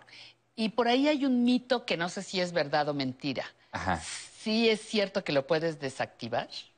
Pues en teoría no, porque se bloquea el email que es como, es un número, es el número de registro del celular, entonces ya queda... Inactiva, eh, Inactivo. Inactivo. Inactivo. Digo, la tecnología va avanzando en todos los sentidos. Pero eso, no, porque de momento te llega toda esa información y hablen de esto y hablen de esto. Y dices, espérate, hay algo que también a veces no son tan ciertas. Exacto. Pero es bueno decirles que no es cierto. Sí, no, para que estén tranquilos. Entonces vamos a borrar la información, nadie va a conocer el contenido de mi teléfono y eso es algo muy importante. Primero lo encuentro. Primero lo encuentro. Está perdido. Exacto. ¿Qué hago? Entonces vamos a ir a nuestro navegador de internet, Patty, que es Safari o Chrome.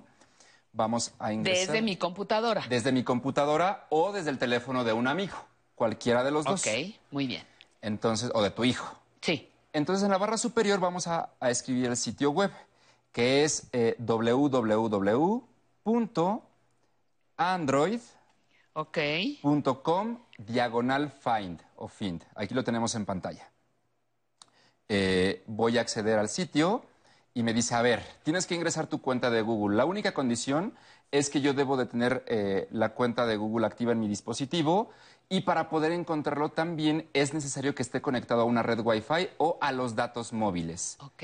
Es la única condición. Entonces voy a escribir mi cuenta de, Google, que es calvoalan08 gmail. Ajá. Voy a siguiente y después debo ingresar la contraseña. La que yo uso para entrar a mi teléfono. Exacto, la que yo uso para, para entrar a mi, a mi teléfono, ¿de acuerdo? Sí. La que yo uso. Entonces, una vez que yo escriba la contraseña, me va a aparecer esta pantalla que tenemos ahora, que es un mapa con la ubicación exacta o aproximada de mi teléfono. Ajá. En la parte inferior viene el nombre del dispositivo, que en mi caso es Alancel. Y abajo me dice a qué eh, red Wi-Fi está conectado.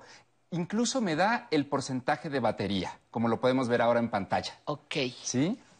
Y tengo tres opciones, las tres que acabo de mencionar ahora. Reproducir un sonido. Este sonido eh, va a sonar incluso si mi teléfono está en modo vibrar o está sin volumen. Va a sonar. Va a sonar de todas maneras. Por eso es una alarma. Exacto, por eso es una alarma. Aunque lo tenga apagado. Mm, Digo, apagado este... este en sonido o sin sonido, sin sonido o en vibrar, exacto. Entonces, imaginemos que se me acaba de caer el teléfono y yo digo, ay, no sé en dónde está Pati, préstame tu teléfono para encontrar el mío. Y voy a reproducir una alarma. Lo voy a hacer en este momento. Por favor, es lo que te iba a decir. Te presto mi teléfono. te presto. Y búscalo. Y búscalo. Y va a sonar, ¿de acuerdo? Va, a sonar un poco fuerte.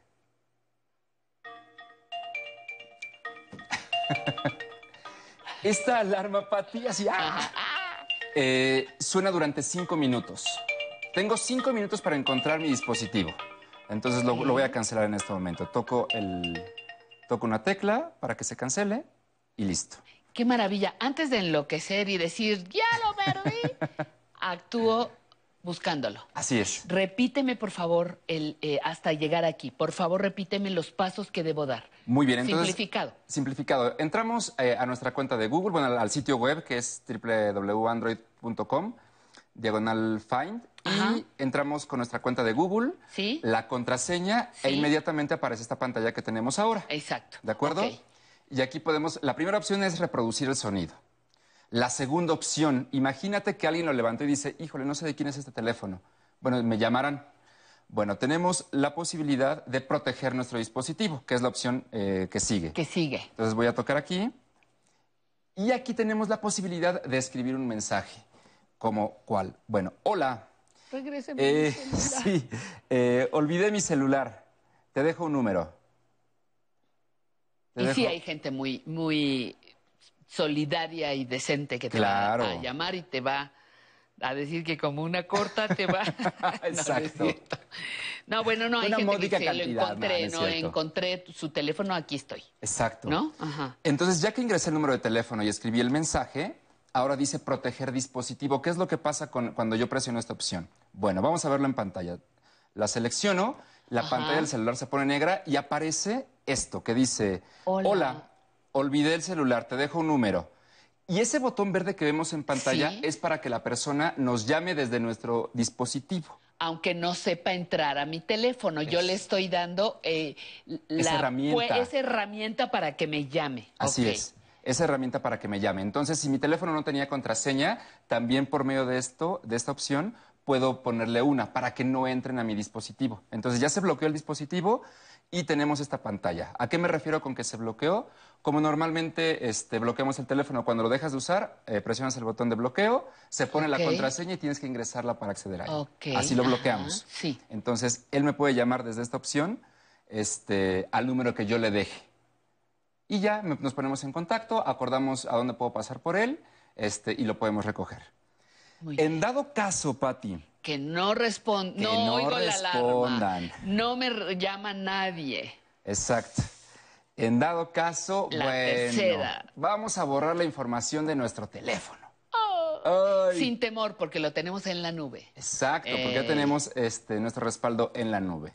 Entonces es eh, la tercera, que es borrar datos del dispositivo. Voy a seleccionar esa opción y, aquí me explica cómo funciona. Entonces, en cuanto yo toque el botón verde, se, va a borrar la información de mi teléfono y nadie va a poder acceder a él. Incluso para volver a utilizar ese teléfono se tiene que ingresar mi cuenta de Google con mi contraseña y como no la tienen, pues no lo van a poder usar. Ok. Si acaso recuperara yo mi... Mi teléfono. Mi teléfono, puedo volver a bajar la, la, la información. La información. Exacto, muy bien. mi cuenta. Deja atender rápidamente ya está María de Jesús Barbosa desde Jalisco con una pregunta para ti. María de Jesús, ¿cómo estás? Buenas tardes. Bien, buenas tardes. Bienvenida, muchísimas gracias por acompañarnos. Gracias, saludos. Alan, escucha tu pregunta. Ah, es que quiero saber si va a haber algún cambio en WhatsApp. ¿Cómo, cómo un cambio? Pues me dijeron que, que iba a haber cambios, que que nos iban a tener checados y que algunas cosas así. Hola, buenos días, buenas tardes. Buenas tardes. Qué gusto saludarla. No, eh, mire, quédese tranquila. Eh, no va a haber ningún cambio, no pueden acceder a nuestra información. Eso es bien importante de saber. Este, no van a, a leer nuestros mensajes ni a ver nuestras fotografías, absolutamente nada. ¿Qué es lo que se está haciendo o qué es lo que se pretende con esta nueva actualización de WhatsApp? Bueno, eh, unificar, ya sabemos que ya habíamos mencionado que Facebook compró WhatsApp, ¿no? Pertenecen a la misma empresa. Sí, sí, sí. Entonces, se trata de unificar la información eh, de estos dos perfiles para tener un perfil más amplio de cada persona. ¿A qué me refiero con más amplio? Bueno, podemos vincular nuestras fotografías de perfil, nuestros estados, podemos, este, eh, van a saber, por ejemplo, qué tipo de celular uso yo, este, y con la zona geográfica que también nos pueden este, localizar, que es lo que muchos pensaban, es que van a saber en dónde estoy, ¿no? Bueno, ¿para qué sirve esto? Porque van a decir, ah, bueno, en la Ciudad de México hay tantos millones de personas que usan determinada marca del celular. Y de esos millones que usan esa marca, este, por ejemplo, se eh, un millón tiene cierto problema. Por sí, te van a este, vender productos. te, van, a vender productos. es para enfocar, para enfocar la publicidad, exactamente, nada más. Entonces, nuestros datos, ya dijimos, no corren riesgo. Nuestra información no está en peligro porque está cifrado de extremo a extremo. Si yo me mensajeo contigo por WhatsApp, Patti, o con usted, por ejemplo, solamente nosotros dos podemos leer esos mensajes, nadie más. Mira, y además hay otra cosa de la que creo que la gran mayoría somos responsables. Hay una serie de eh, precisiones que ha puesto WhatsApp, Google, este, Instagram, eh, ¿cuál es la otra? Facebook, por supuesto. Han puesto, te ponen una, cuando tú estás bajando la aplicación, te ponen un contrato y te dicen, léalo y después de, aceptar, luego lo acepta y tú haces. aceptar. y aceptar, aceptar, aceptar ahí es donde a veces nos toma por sorpresa esta eh, información parcial. Claro. Porque sí es cierto que somos localizables, sí. es cierto que somos sujetos de una serie de cosas en los teléfonos, pero tiene que haber condiciones específicas para suspendernos o para espiarnos. Claro. En caso de que pudiese haber esto. No está permitido, no está autorizado formalmente. Pero esos contratos existen y la gran mayoría no lo hemos leído. Así es. Y, esa es nuestra responsabilidad, claro. Claro. Por eso en Facebook, cuando buscamos un artículo que nos aparece publicidad y le damos clic y buscamos ese artículo, después nos arrojan información referente a ello, porque es lo mismo que va a suceder con WhatsApp. Sí. Entonces podemos platicar con una empresa si ya vamos a poder hacer compras por WhatsApp. Sí. Entonces ahí es donde, se, donde pueden ver la información, pero solamente con las empresas, no con otro usuario. No van a usar nuestra foto, ni la suya ni la mía, en bikini. Exacto, no, para nada. No vas a salir en pants, tú tampoco. No, yo tampoco. Bueno, pero a veces lo hacen por su bien, por supuesto, la empresa este, no se suicida. Pero yo creo que hay que leer eh, buscar bien la información. Yo le agradezco a María de Jesús que nos haya llamado, porque si alguien es confiable en temas de tecnología, es nuestro queridísimo Alan Calvo, quien me honra que esté con nosotros. ya me voy porque me pongo insoportable, Por ya favor, sabes. Es la hora que... Ya te conocemos. Ya me conoces, insoportable. muchas gracias, muchas gracias. y, y regresaremos con otros temas relacionados con nuestros teléfonos inteligentes. Muy bien, pues yo ahora, ya sabe usted, me pongo muy insoportable, cosa que no me cuesta nada de trabajo, sobre todo cuando eh, puedo ponerme algo tan maravilloso como esto, que es un blusón originario del municipio de Xochistlahuaca Guerrero. Ve usted el dibujo, Xochistlahuaca, el diseño, corrijo, Guerrero, en la costa chica de Guerrero. La mujer amusga poco a poco va creando nuevos diseños, además del tradicional huipil. Estos innovadores eh, diseños le permiten compartir el conocimiento textil con las nuevas generaciones y abrir nuevos mercados. En esta ocasión le mostramos esta pieza que consta de dos lienzos unido por una randa. ¿Qué es esto? Una randa antigua de tres puntadas y que usted podrá ver que hay una puntada específica para unir. Esta exclusiva pieza llevó un tiempo de elaboración de por lo menos dos meses, invirtiendo diario un mínimo de seis horas.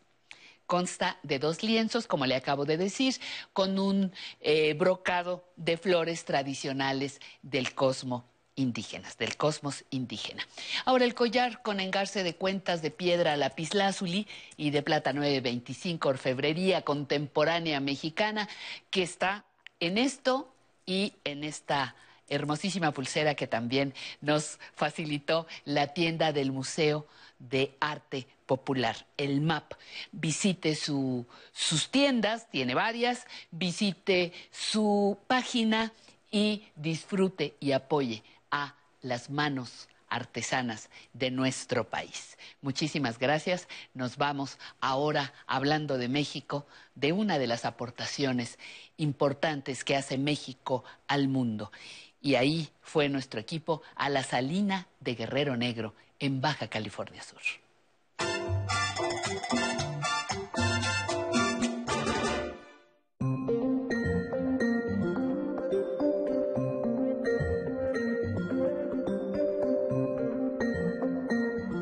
¿Sabías que México tiene la empresa salinera más grande del mundo? Hoy conoceremos el paraíso. Bienvenidos a Guerrero Negro.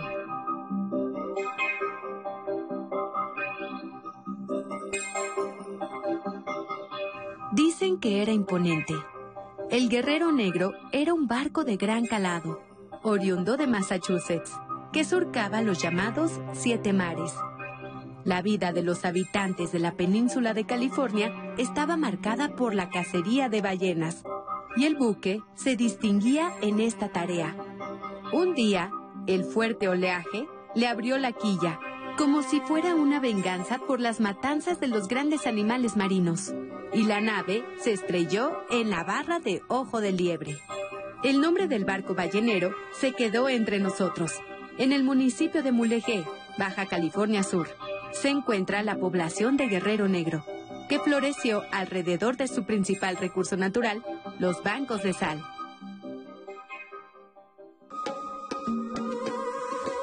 Entre el Océano Pacífico y el Mar de Cortés, en la línea que divide el sur y el norte de la península, se erige la exportadora de sal, empresa paraestatal que es la más grande del mundo dentro de su tipo. La sal es protagonista en la historia de la humanidad el comercio adoptó otra forma y otros caminos gracias a esta roca, que se usaba principalmente en la mesa, la perseveración de cualquier materia orgánica en los rituales de sacrificio y también como salario. O sea que la sal en realidad es de buena suerte. Es lo que sabe muy bien la población de Guerrero Negro. Igual que la antigüedad, aquí la comunidad vive de la sal y han formado una gran familia. Pero tanto el recurso natural como la civilización que se formó alrededor de la laguna han tenido sobresaltos y han vivido una transformación paulatina. En 1954, un empresario naviero, que en su momento fue uno de los empresarios más ricos del mundo, compró la salinera, pues había quedado abandonada por sus predecesores ingleses y franceses. Se llamaba Daniel Ludwig. Entonces comenzó la transformación de Guerrero Negro. En 1957 se remodeló el muelle y se trajo la maquinaria más moderna de la época. Así nació la empresa. Entre 1973 y 1976, Ludwig vendió las acciones a la compañía japonesa Mitsubishi, hasta que el gobierno mexicano adquirió más de la mitad de las acciones. La salinera se encuentra en el área natural protegida de la Reserva de la Biosfera El Vizcaíno, un gran corredor natural con importante biodiversidad. En la zona existe un complejo de varias lagunas, como Ojo de Liebre, San Ignacio y Manuela. Además de las hermosas aguas de la Bahía Magdalena y la isla de Cedro, innumerables especies de aves llegan a los humedales. Y muchas de ellas han sido identificadas como aves en extinción. Pero quizá el espectáculo más bello que nos regala la naturaleza es el apareamiento de la ballena gris, una especie declarada protegida, y que encuentra en estas aguas, concretamente en Ojo de Liebre, el lugar idóneo para que nazcan los ballenatos. Los habitantes conocen al gran mamífero marino como la ballena amiga, y efectivamente, se trata de una especie mexicana. Por ello, la exportadora de sal salvaguarda el ecosistema de toda la zona y cuenta con programas de protección y censo de especies. Desde el muelle se aprecian mejor las dunas y los depósitos del mineral. Parece un paisaje de otro mundo. Lo mejor es que cerca de Guerrero Negro, el viajero puede conocer parte de la historia y la belleza de la California mexicana. En Mulegé, el viajante puede disfrutar de la historia colonial en la misión de Santa Rosalía, la tercera de estas construcciones en las Californias. Las sorpresas no terminan. En la parte más alta de las montañas, en la zona de Guadalupe, todavía se pueden ver enigmáticas pinturas rupestres dentro de las cuevas. Esas imágenes muestran la fauna que era predominante hace más de 7.500 años. Mientras tanto, en la salinera de Guerrero Negro, la actividad no se detiene. Barcazas y remolcadores apilan la sal para verificar su calidad mediante estrictos procedimientos. Durante los años 90, se quiso vender la empresa para estatal a particulares. Hoy en día está libre de ese peligro. El objetivo que se ha impuesto es el de transportar 25 mil toneladas diariamente. Al final del presente sexenio se ha fijado una producción de 12 millones de toneladas. Mujeres y hombres ponen en alto el nombre de México durante los 365 días del año. La sal mexicana se exporta para usos industriales a varios países de Asia, Estados Unidos y Canadá, pues el preciado mineral es fundamental para la petroquímica, plásticos, limpiadores de toda clase y, claro, la buena mesa. Guerrero Negro es patrimonio de cada habitante de nuestro país y un motivo más para vivir el orgullo de México. Síguenos en las redes sociales de Aprender a Envejecer y conoce más de nuestro México querido.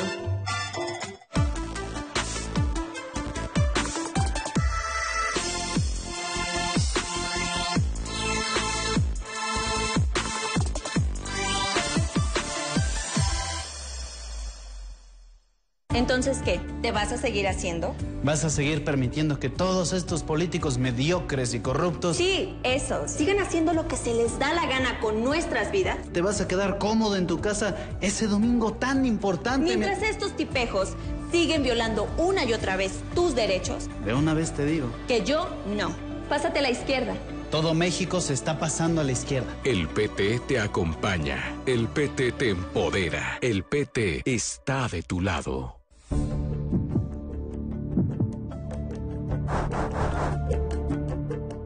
Tenía yo 13 años cuando me embaracé de mi hija. Son 11.000 niñas al año en México que son madres antes de los 15 años. Las adolescentes van a las clínicas ilegales. El riesgo puede ser hemorragia. El riesgo es muerte. En México, cada día más de mil niñas y adolescentes dan a luz.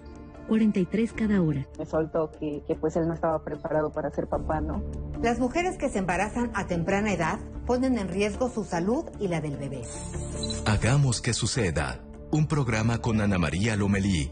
Domingo, 20-30 horas.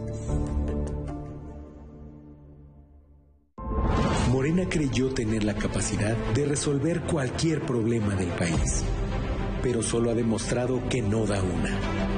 No ha podido con la grave crisis médica. No ha podido hacer crecer la economía No ha podido erradicar la violencia contra las mujeres. No ha podido con la inseguridad. Hoy más que nunca es evidente la falta de resultados. Morena no da una. Morena es una desgracia para México.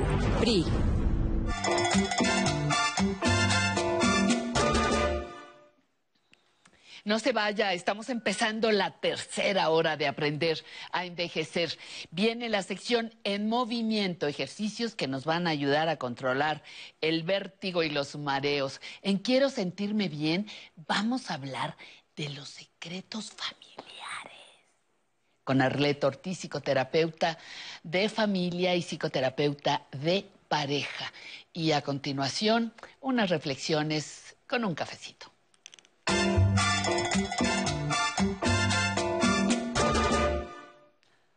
Un rico cafecito a media tarde ya nos cae delicioso. Y lo que yo quiero eh, reflexionar un poquito es en cómo nos informamos. Fíjese, ¿recuerda usted aquel juego infantil llamado el teléfono descompuesto?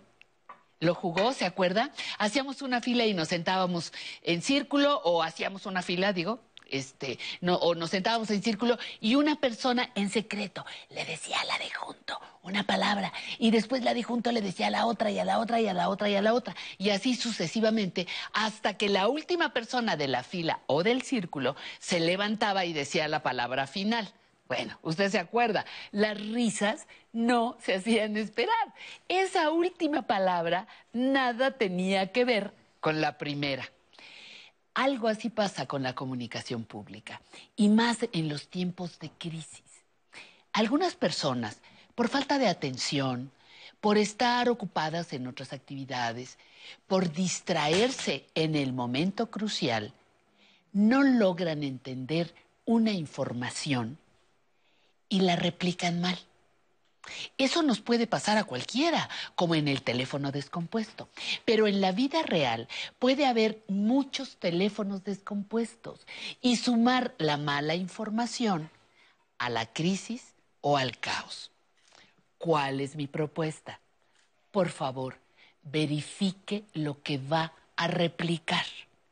Dese cuenta si entendió bien la información en el consultorio médico, en la radio o viendo televisión, incluso con una instrucción laboral. Verifique que entendió bien, porque muchas personas mayores, no todas, tenemos disminuida la atención y la capacidad de concentración y no escuchamos bien o no entendemos y nos da pena preguntar. Pero recuerde que la pregunta más tonta. La pregunta más tonta de su vida es precisamente esa que usted no hace. En tiempos de crisis, de confusión, incluso en medio de un conflicto familiar, la desinformación, las medias verdades, las instrucciones confusas hacen mucho daño. Y nosotras, como personas mayores, tenemos una gran responsabilidad en lo que difundimos a nuestras familias, y a las nuevas generaciones. Actualicemos el conocimiento, no reproduzcamos lo que no sabemos o no entendemos, seamos responsables de nuestro decir. ¿Hacemos ese acuerdo?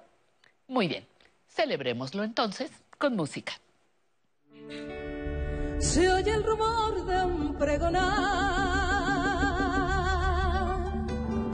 que dice así. El yerberito llegó.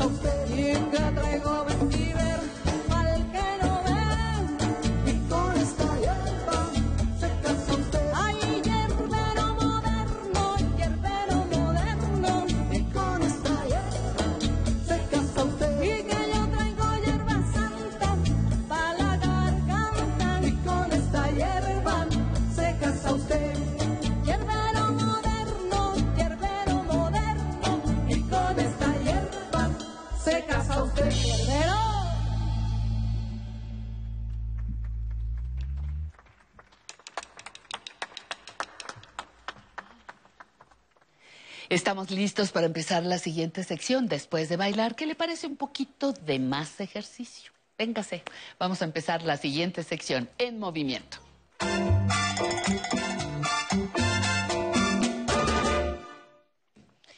Pues, ¿cómo estás, Sensei? así no se pues. saluda, Sensei. Así tú me enseñaste que así. Muy bien. Entonces, y no me voy a acercar porque hoy sí estás dispuesto a defender la sana distancia. Ahora sí, venimos armados. Viene armado Sensei David. Y yo me voy a ir alejando poco a poco, discretamente. Pero vamos a hablar de. ¿Vas a hablar de? Ejercicios que nos van a ayudar para controlar el vértigo y el mareo. Muy sencillo. controlar con ejercicio, de claro que sí, Claro que sí. Voy a estar ahí atentísima, atentísima para ver qué nos propones. Permiso, todo tuyo. Disfrútenlo. Gracias. Buenas tardes. Hoy vamos a empezar ejercicios para controlar, ayudarnos a prevenir el vértigo y el mareo. El vértigo, la gente lo asocia como parecido, pero no. El vértigo es cuando nosotros estamos quietos y alrededor de nosotros empezamos a ver una visión como de que se está moviendo todo. Y el mareo no, en el mareo estamos, eh, se deben a diferentes causas, pero perdemos el equilibrio, eh, sentimos que nos vamos a caer y tenemos a veces náuseas, por eso se dice que está mareado, ¿no? Vamos a hacer unos ejercicios muy simples y básicos para empezar a prevenir este, este tipo de, de, de padecimientos, de algún modo, que casi todos hemos tenido en algún momento. Las dos cosas, el vértigo y mareos, se deben a diferentes causas. Las principales es la falta de irrigación sanguínea que viene desde la espalda, sube al bulbo raquídeo, se divide al oído y entra hacia el cerebro. Cuando esta sangre no es lo suficientemente fuerte, la circulación es cuando empezamos a perder el equilibrio, empezamos a marearnos o a tener vértigos. Vamos a hacer ejercicios muy sencillos para controlar esto podemos hacer ya que ustedes están en casa sentados. Esperemos que no, para que hagan ejercicio, no con su café y su pan. Y sentaditos vamos a empezar los primeros ejercicios. Vamos a empezar, les va a gustar mucho, vamos a empezar a hacer masaje. Vamos a masajear con los dedos. Vamos a masajear nuestra frente de adentro hacia afuera. Recuerden que en la cara tenemos muchos músculos y vamos a empezar a de, arribita de las cejas hacia la oreja.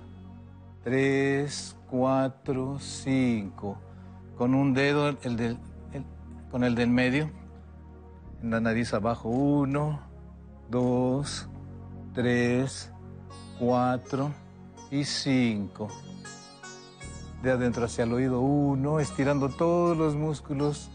Cuando falta irrigación sanguínea, los músculos de la cara igual se, empiezan a tensar y hacemos hasta como mueca, ¿no? Con dos dedos del oído hacia abajo, uno, apretando un poquito, dos, tres, y tienen una cremita, por ejemplo, cuando se acaban de bañar o así, hagan estos ejercicios. De adentro hacia afuera, de debajo de la nariz hasta la oreja, uno, dos, tres, cuatro y cinco de la mandíbula hasta el, hasta el oído. Uno, dos, tres, cuatro y cinco.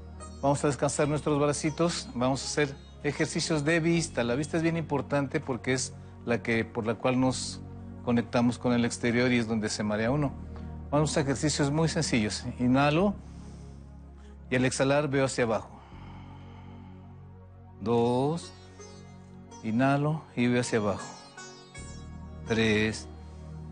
Vamos a hacer los de tres por el tiempo. Inhalo al centro y cuando exhalo volteo, miro hacia arriba. Al centro y veo hacia arriba. Al centro, más vista que cabeza. Y tres. Ahora de lado, inhalo, veo hacia la izquierda, inhalo Veo hacia la derecha cuando exhalo. Inhalo al centro y veo hacia la izquierda. Inhalo al centro y exhalo hacia la derecha. Con un poquito de cabeza si quieren, pero muy poco. Inhalo al centro y exhalo viendo de la derecha Inhalo al centro y exhalo hacia la derecha. Ahora vamos a hacer un círculo. Inhalo al centro, de izquierda arriba, abajo y al centro. Dos, tres, viendo, viendo, viendo, viendo más vista que cabeza. Cuatro y cinco. Ahora vamos a ver de derecha al centro un círculo en frente de ustedes. Como del techo a la pared, al piso, casi sin cabeza.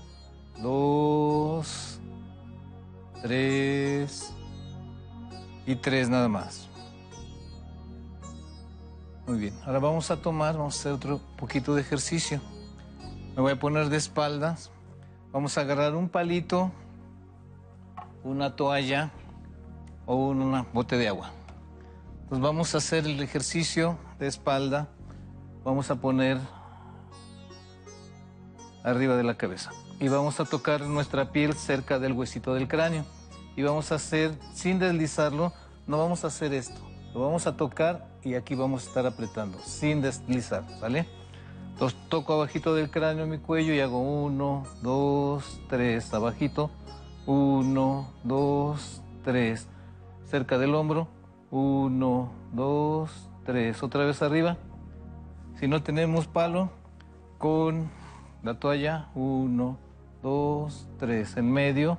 Uno, dos, tres. Abajo. Uno, dos, tres. Cambiamos de lado. Si no tenemos palo ni toalla, con un botecito de agua. Lo colocamos abajito del cráneo y presionamos. Y ahí mismo, uno, dos, tres, sin deslizarlo. A donde toco se queda quieto en medio. Uno, dos, tres. Abajo. Uno, dos y tres. Ahora vamos a hacer movimientos con la botellita hacia abajo. Voy a usar el palo para que se vea más gráfico. Lo coloco y voy deslizando de la base del cráneo hasta el hombro. Uno, puedo irlo girando. Dos, tres, cuatro y cinco. Voy del otro lado.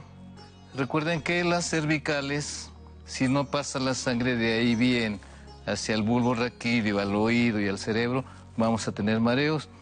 Y en los cuellos tenemos hasta bolitas que impiden, se inflaman y no dejan que pase la sangre totalmente. las, arterias que suben hacia el cerebro a veces se desvían un poquito de estar rectos por las posturas, las malas posturas, por estar tanto tiempo sentados. Pero vamos a empezar de abajo hacia arriba. Uno, dos, tres, con la botellita de agua. Cuatro y cinco. Va del otro lado. Uno, dos, tres, cuatro y cinco. Ahora vamos a hacer un movimiento en círculo. Uno, dos. Pueden usar sus manitas. Tres, cuatro y cinco. Va del otro lado. Uno, dos, tres, cuatro y cinco. Vamos a agarrar en el hombro y deslizamos hacia abajo. Uno, dos, tres, cuatro y cinco. Del otro lado, uno, dos, tres, cuatro y cinco. Abajo del oído, el cuello, uno, dos, tres, cuatro y cinco. Vamos a agarrar con los pulgares de adentro hacia afuera. Uno, alrededor del huesito que tenemos en la base del cráneo, metemos el pulgar al centro y hacia la oreja. Uno, dos, tres, cuatro y cinco. Vamos a poner nuestros dedos y sin rascarnos apretamos y ahí mismo nada más movemos. Empezamos al centro. Uno, dos, tres, un poquito más afuera. Sientan los huesitos del cráneo. Más a la orilla. Bajamos al cuello. Apretamos en el centro. Uno, dos, tres, un poquito afuera. Uno, dos, tres. Y cerca, abajito de la oreja. Uno, dos, tres. Muy bien. Ahora vamos a sentarnos y tocamos la cabeza de lado. Mano derecha en el, arriba del oído izquierdo. Y dejamos caer hacia el lado. Sin mover el cuerpo. Y esta mano en el pecho. Uno, dos, tres, regreso. Uno, dos, tres. Vamos a hacer dos. Recuerden que son series de 5 a 10, según. Uno, dos, tres y al frente. Uno, dos, tres. Última. Uno, dos, tres. Muy bien. Ahí como estamos, vamos a dejar caer la cabeza hacia atrás. Un círculo completo. Dos y tres. Al otro lado. Uno. Y sienten en su cuello un poquito de, de trabajo por lo que hemos estado haciendo. Sus primeras dos cervicales. El bulbo raquídeo. Adelante y atrás. Uno, dos, tres. Abajo. Uno, dos, tres. Atrás. Uno, dos, tres. De lado los últimos. Bien asiento que no. Uno, dos, tres. Al otro lado. Uno, dos, tres. Último izquierdo. Ahí aguantamos. Dos, tres. Y último derecho. Uno, dos, tres. Y el último, inhalo y exhalo. Inhalo y exhalo. Y listo. Y listo. Con esto ya Y podemos fin. Ya tener una relajación y ya entró más la sangre al cerebro. Del baile. Ya podemos arrancarnos a bailar y ahora sí, ¿quién nos para? Y ahora sí, ¿quién nos para? Perfecto. Muy Sensei, bien. pero te tienes que esperar hasta que termine, porque ya me tengo que quedar todavía otro pedacito a platicar. Muy ¿Nos bien. despedimos? Nos despedimos. Rápido, Muchas gracias al auditorio, muchas gracias. Regresamos en unos minutos. Muchísimas gracias por estar con nosotros. Estamos en la recta final ya de Aprender a Envejecer. Muchísimas gracias por acompañarnos en vivo. Estamos desde la capital de la República Mexicana. A corte y volvemos.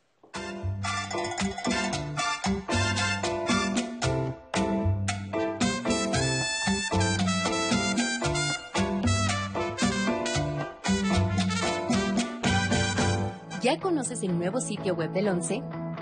Te invitamos a entrar a www.canal11.mx para descubrir nuestra imagen renovada y todo lo que tenemos para ti.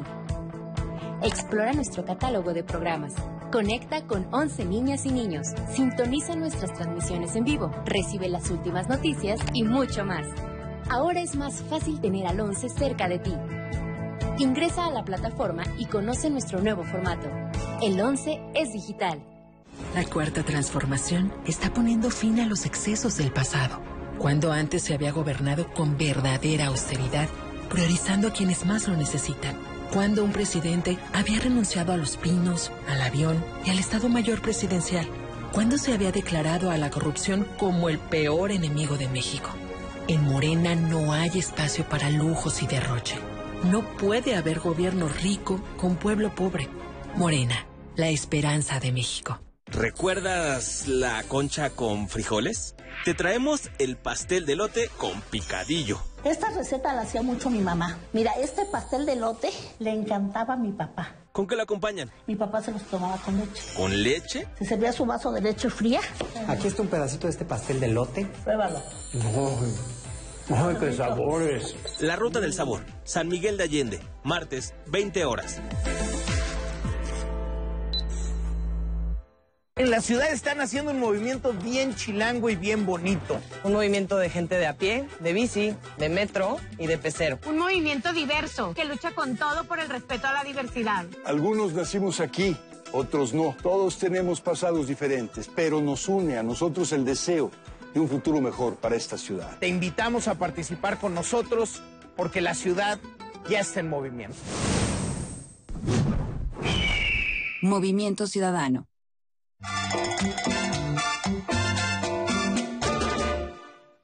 Espero que le esté pasando a usted muy bien porque nosotros estamos con mucho gusto haciendo este programa en vivo para todos aquellos seguidores de Aprender a envejecer.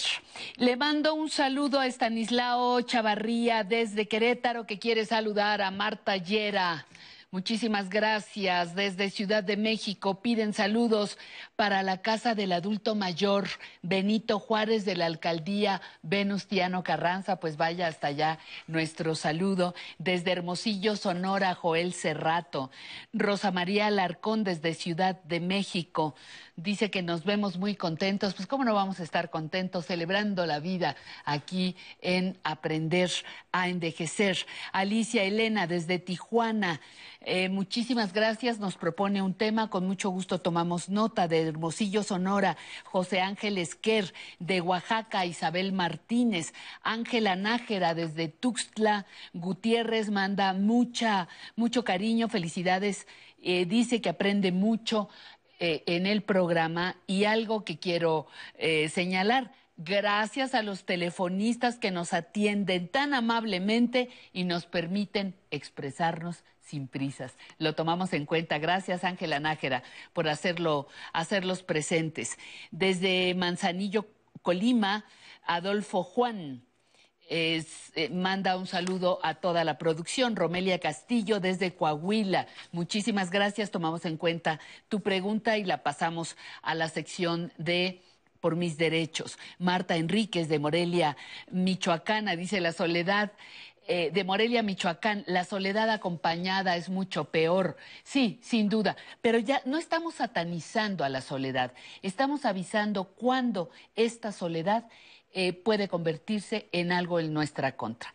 Puede usted vivir sola en la punta de un edificio, siempre y cuando mantenga contacto con la gente, conversación, plática, visitas, su cerebro se mantendrá activo. Si nuestra única compañía es el silencio, puede afectar lo dijo muy claro nuestro invitado. Juana Martínez desde Ciudad de México, desde Chihuahua, la señora Ali, Alberto Saldaña también nos ve desde el Estado de México, tomamos en cuenta también su, su petición de Cuautla Morelos, tomamos en cuenta esta, esta sugerencia. Julieta Garza Martínez desde Apodaca, Nuevo León. Marisela López nos hace una serie de sugerencias para el programa. Qué buenas ideas nos comparte. Muchísimas gracias y tenemos más llamadas que tomaremos en cuenta. Lo que, lo que todavía no recibo es quién adivina, quién adivina el nombre, solamente el nombre de pila de las dos eh, escritoras, noveles escritoras, que debutaron en el libro Madera de Escritoras. Si usted nos llama y nos dice cómo se llamaba las dos participantes, se lleva un libro que será entregado, ahora sí, en la puerta de su hogar para que no tenga que trasladarse ni salir de casa. Canal 11 se lo va a hacer llegar hasta allá, ¿de acuerdo? Le agradezco muchísimo su atención. Vamos ahora a, recordarles, tenemos una llamada más eh, de redes, se me había olvidado, que nos están pidiendo un saludo para la abuelita Julia Tenorio, que siempre nos ve de parte de sus nietas Suri y Jessie. Muchísimas gracias a otra abuela que está sintonizando con nosotros. Y vamos a la siguiente sección. Quiero sentirme bien.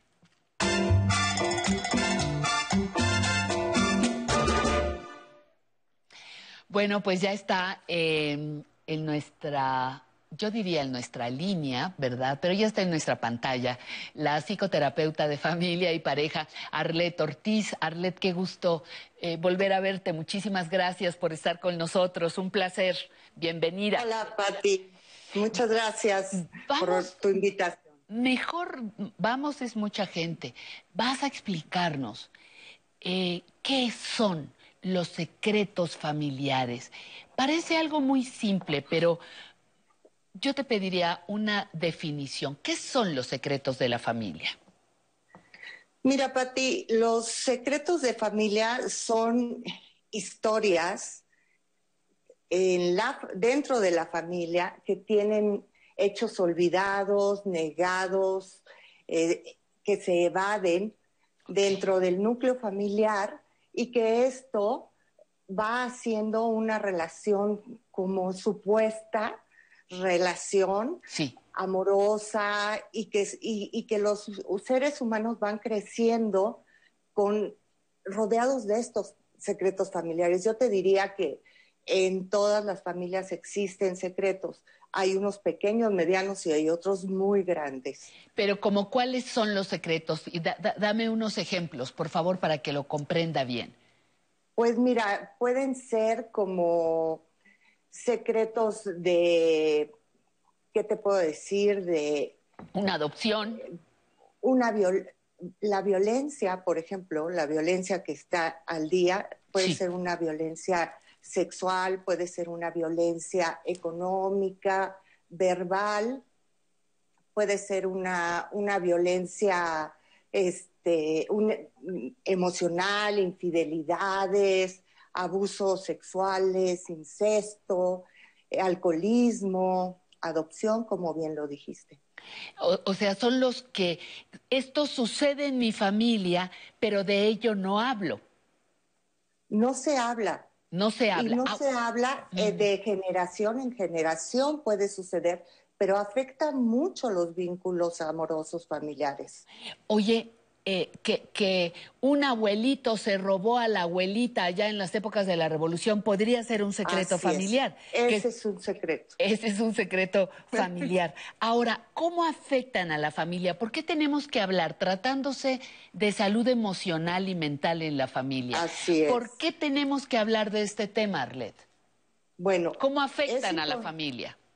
Sí, es muy, info- es muy importante hablarlo porque yo te diría que eh, en, en las siguientes generaciones y en la misma que está aconteciendo este secreto familiar, es como un rompecabezas que el que tiene el poder, el que tiene el dominio del secreto, es el que tiene esas piezas escondidas del rompecabezas que no se puede armar en, en estos vínculos familiares. Entonces lo que pasa es de que estas personas, hijos, esposa o, o nietos, confían en ese abuelo, en ese papá, en esa mamá, porque ahí, cre- ahí crecieron, en ese lugar se desarrollaron y entonces lo que sucede es que ellos a- a- les, da, les dan toda la, la confianza, su confianza,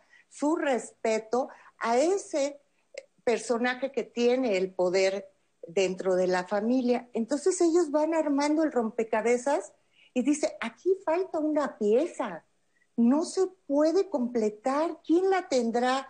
Y entonces la tendrá mi mamá, la tendrá mi abuela, me, este, a veces también es como, ¿por qué, ¿por qué me siento así de rara? ¿Por qué siento que, que, que esto, esta comunicación en la familia no tiene un desarrollo de libertad, sino de prohibiciones?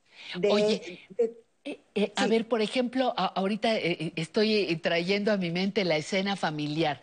Están dos tías, un abuelo, y entro yo, ¿verdad? Y se callan. ¿No? Entonces tú dices, ¿de qué están hablando que no puedo, que no puedo enterarme? Y normalmente la persona afectada es la que intuye que algo pasa, pero no, no acaba, eh, forma parte de esa pieza que, que le fa- a ella le falta esa pieza del rompecabezas, ¿no? Así es. ¿Qué Y están entonces- diciendo? ¿Qué me ocultan? ¿O qué están diciendo de mí que, que yo entro y se callan, no?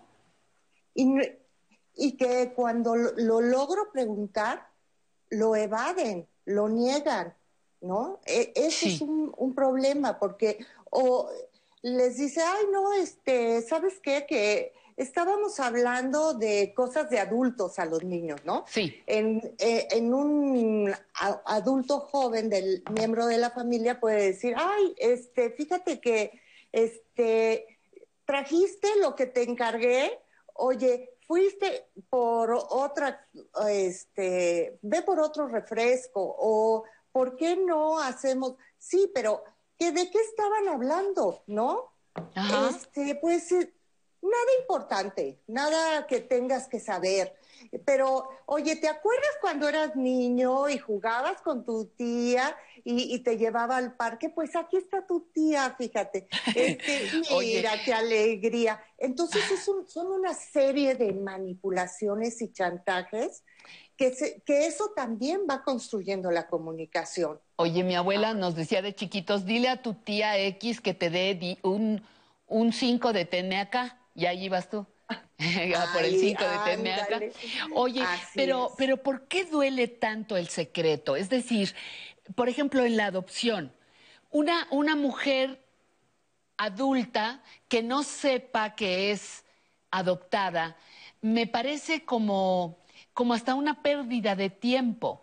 A, a una, eh, el que tú sepas que es adoptado es un derecho que yo creo que tú debes, debes saber. O el que tú llegues a adulta mayor sin haber podido eh, verbalizar un abuso sexual en la infancia, esos son secretos que a veces cuando se abren se liberan pero también son Claro. secretos que me duele al descubrirlos. Platícame un poquito de esto. Mira, invariablemente va a ser doloroso. Hay que ver el grado de, de- de dolor que va a generar, ¿no? Pero yo te diría que para la persona que ha sufrido el- las manipulaciones, la violencia del, de- de- del secreto, genera mucha inseguridad, mucha culpa, mucho miedo, mucho sufrimiento en sí misma, mucha inseguridad. Entonces, ¿qué es lo que sucede? Que es, esta persona va a ir desarrollándose con un no yo. No sé si me explique, como esto no es mío. Es- esto está generando un, un, un malestar continuo. ¿Por qué me siento tan mal si tengo todo para estar bien, ¿no? En, en esta familia. Entonces, eso duele, eso, eso duele mucho y se carga eh, continuamente, ¿no? Eh, dentro de la escuela, el trabajo. Claro. eh, en, varios, eh, en varios sitios. Oye, pero, pero por ejemplo, si, si yo soy una niña adoptada o un niño adoptado y tú me dices que te, me, me adoptaste de bebé, eh, ese es un secreto de familia porque mi mamá no podía tener eh, hijos y entonces este, la familia, pero guardaron en secreto que yo era adoptada. Pero un día yo como niña o como niño, que no somos nada tontos de niños, eh, tenemos unas antenas y tenemos una intuición muy importante. Uno como Así niño dice, algo aquí no me checa, como que estos están güeritos y yo soy prietito, o al revés, estos son prietitos y yo salí güerito, como, como quiera que sea. Hay mensajes en la vida que te van diciendo que hay un secreto en esa familia.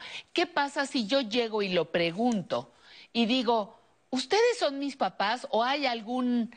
No, ¿qué pasa? ¿Por qué yo soy de este color y ustedes de otro? Por ponerlo muy burdo. ¿Qué pasa si se abre el secreto y qué pasa si no se abre? Son dos, dos escenarios diferentes. Claro, mira, ahí eh, en, específicamente en el, en el tema de la adopción, es muy importante que se abra desde que el bebé es bebé, ¿no? O sea, desde, desde los primeros años de infancia. Recordemos que los cinco primeros años de infancia es la estructura de todo ser humano. Entonces, en esos primeros cinco años, si, si, si jugando se le explica, entonces él va a ir creciendo en una familia de libertad, de expresión, de amor, de, y, y- y ahí va a ir formándose más preguntas que irá elaborando durante de acuerdo su a su desarrollo.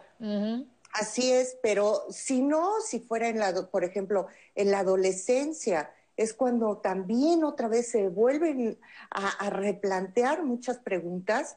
Entonces es también otra oportunidad de decir los secretos eh, en, en la adopción, en el abuso sexual o, eh, o en las relaciones tan, tan simples como ¿por qué mi papá este, no viene el- los fines de semana a casa?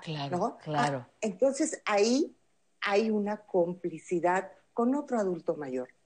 Y el adulto mayor contesta, porque tu papá tiene que trabajar, Sí, porque sí, está sí, trabajando. Pobrecito, Este, trabaja- Cuando se, cuando se ha alcoholizado y entonces ahí, ahí hay una contradicción, una manipulación, a eso me refería con lo de la manipulación. En, el, en la adopción también es como, este, oye mamá, ¿y por qué yo soy morenita y mi hermano es blanquito? ¿No? Ah, bueno, pues este, porque te pareces a tu abuela, ¿no? Y entonces va y le pregunta a la abuela, o la abuela ya murió y, eh, y ya no hay cómo preguntar, y entonces se queda coartada toda eh, esa comunicación y, y ahí se respira, ¿no? Se vive, se intuye, como bien lo dices, este ambiente de inseguridad, de contradicciones, de amenazas, ¿no? De, de- culpa, de, ay no, ellos me están diciendo la verdad, yo soy la que debo de estar equivocada o equivocado, ¿no? Ya, ya, nos, ya nos tenemos que, que- que ir, pero nada más quiero des- eh, preguntarte ya por último, en los últimos segunditos. Es prudente abrir el secreto, nos libera a todos, ¿cierto? Así es. Y si pido ayuda Es- profesional que me ayude a, a- que me facilite el camino, ¿también funciona? Sí, yo creo que para eh, alejarse de la persona que ha sido violenta con, un, con guardar un secreto, que siempre va a generar un trauma. Entonces, si nosotros empezamos con el autoconocimiento por medio de una psicoterapia, en, o, o a la- asistir a cualquiera de las instituciones que nos, que nos puedan ayudar a conocernos este, sobre nosotros mismos, seguramente vamos a No, tener una mejor no, salud me- me llegó mental, emocional y del cuerpo, porque recuerda que todo lo que no se habla se transfiere a estos dolores corporales, a estas enfermedades. Pues, pues ahí le vamos, ahí le vamos a dejar a Arlet. El siguiente tema será cómo el silencio se manifiesta a través del cuerpo. Te mando un abrazo cariñosísimo. Muchísimas gracias por estar en Aprender a Envejecer. Encantada. Muchísimas gracias. Y nosotros, nosotros vamos a agradecerle a nuestros amigos de Texas, de Nuevo León, de Xochimilco, Pachuca, Florida, Carolina del Sur, Mazatlán, Chilpancingo, Minatitlán y Tlaxcala que estén con nosotros. Les agradezco muchísimo. Todavía, este, bueno, me están, me están diciendo que eh, los ganadores de este obsequio que tuvimos eh, la, fortuna de darles, un obsequio que nos mandó eh, la misma compiladora Concha León Portilla, fue para don Arnulfo Ramírez Zárate, que está en Naucalpan, Rosa María Chipola, que está aquí en la Ciudad de México, y Victoria Alvarado Rangel, aquí también en la Ciudad de México, les va a llegar a la puerta de su hogar para que no se tengan que mover y ahí verán las fotografías y las narraciones de este taller que nos regaló su, su libro. Bueno, muchísimas gracias por estar, por estar con nosotros. Les recuerdo, estamos todos los domingos, todos los lunes, martes, miércoles y jueves, cinco días de siete Aprender a envejecer le acompaña. Muchísimas gracias por su atención, por seguirnos y recuerde que tenemos una cita por lo pronto mañana en punto de las once y media aquí por el once. Muchísimas gracias. Abrazo para todos.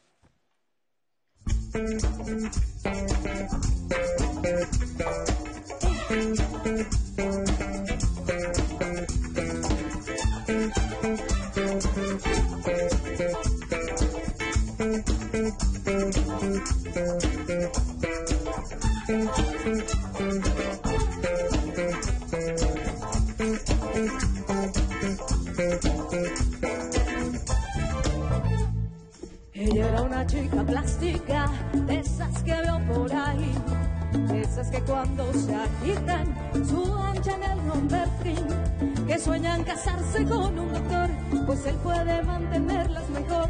No le hablan a nadie si no es igual, a menos que sea fulano de tal. Son delgadas, de buen vestir, de mirada esquiva y falso reír. Muchacho plástico, de esos que veo por ahí, con la peinilla en la mano y cara de yo no fui. De los que por tema de conversación discuten qué marca de carro es mejor, de los que prefieren el no comer por las apariencias que hay que tener, andar elegante si así poder, una chica plástica recoger. ¿Qué fallo?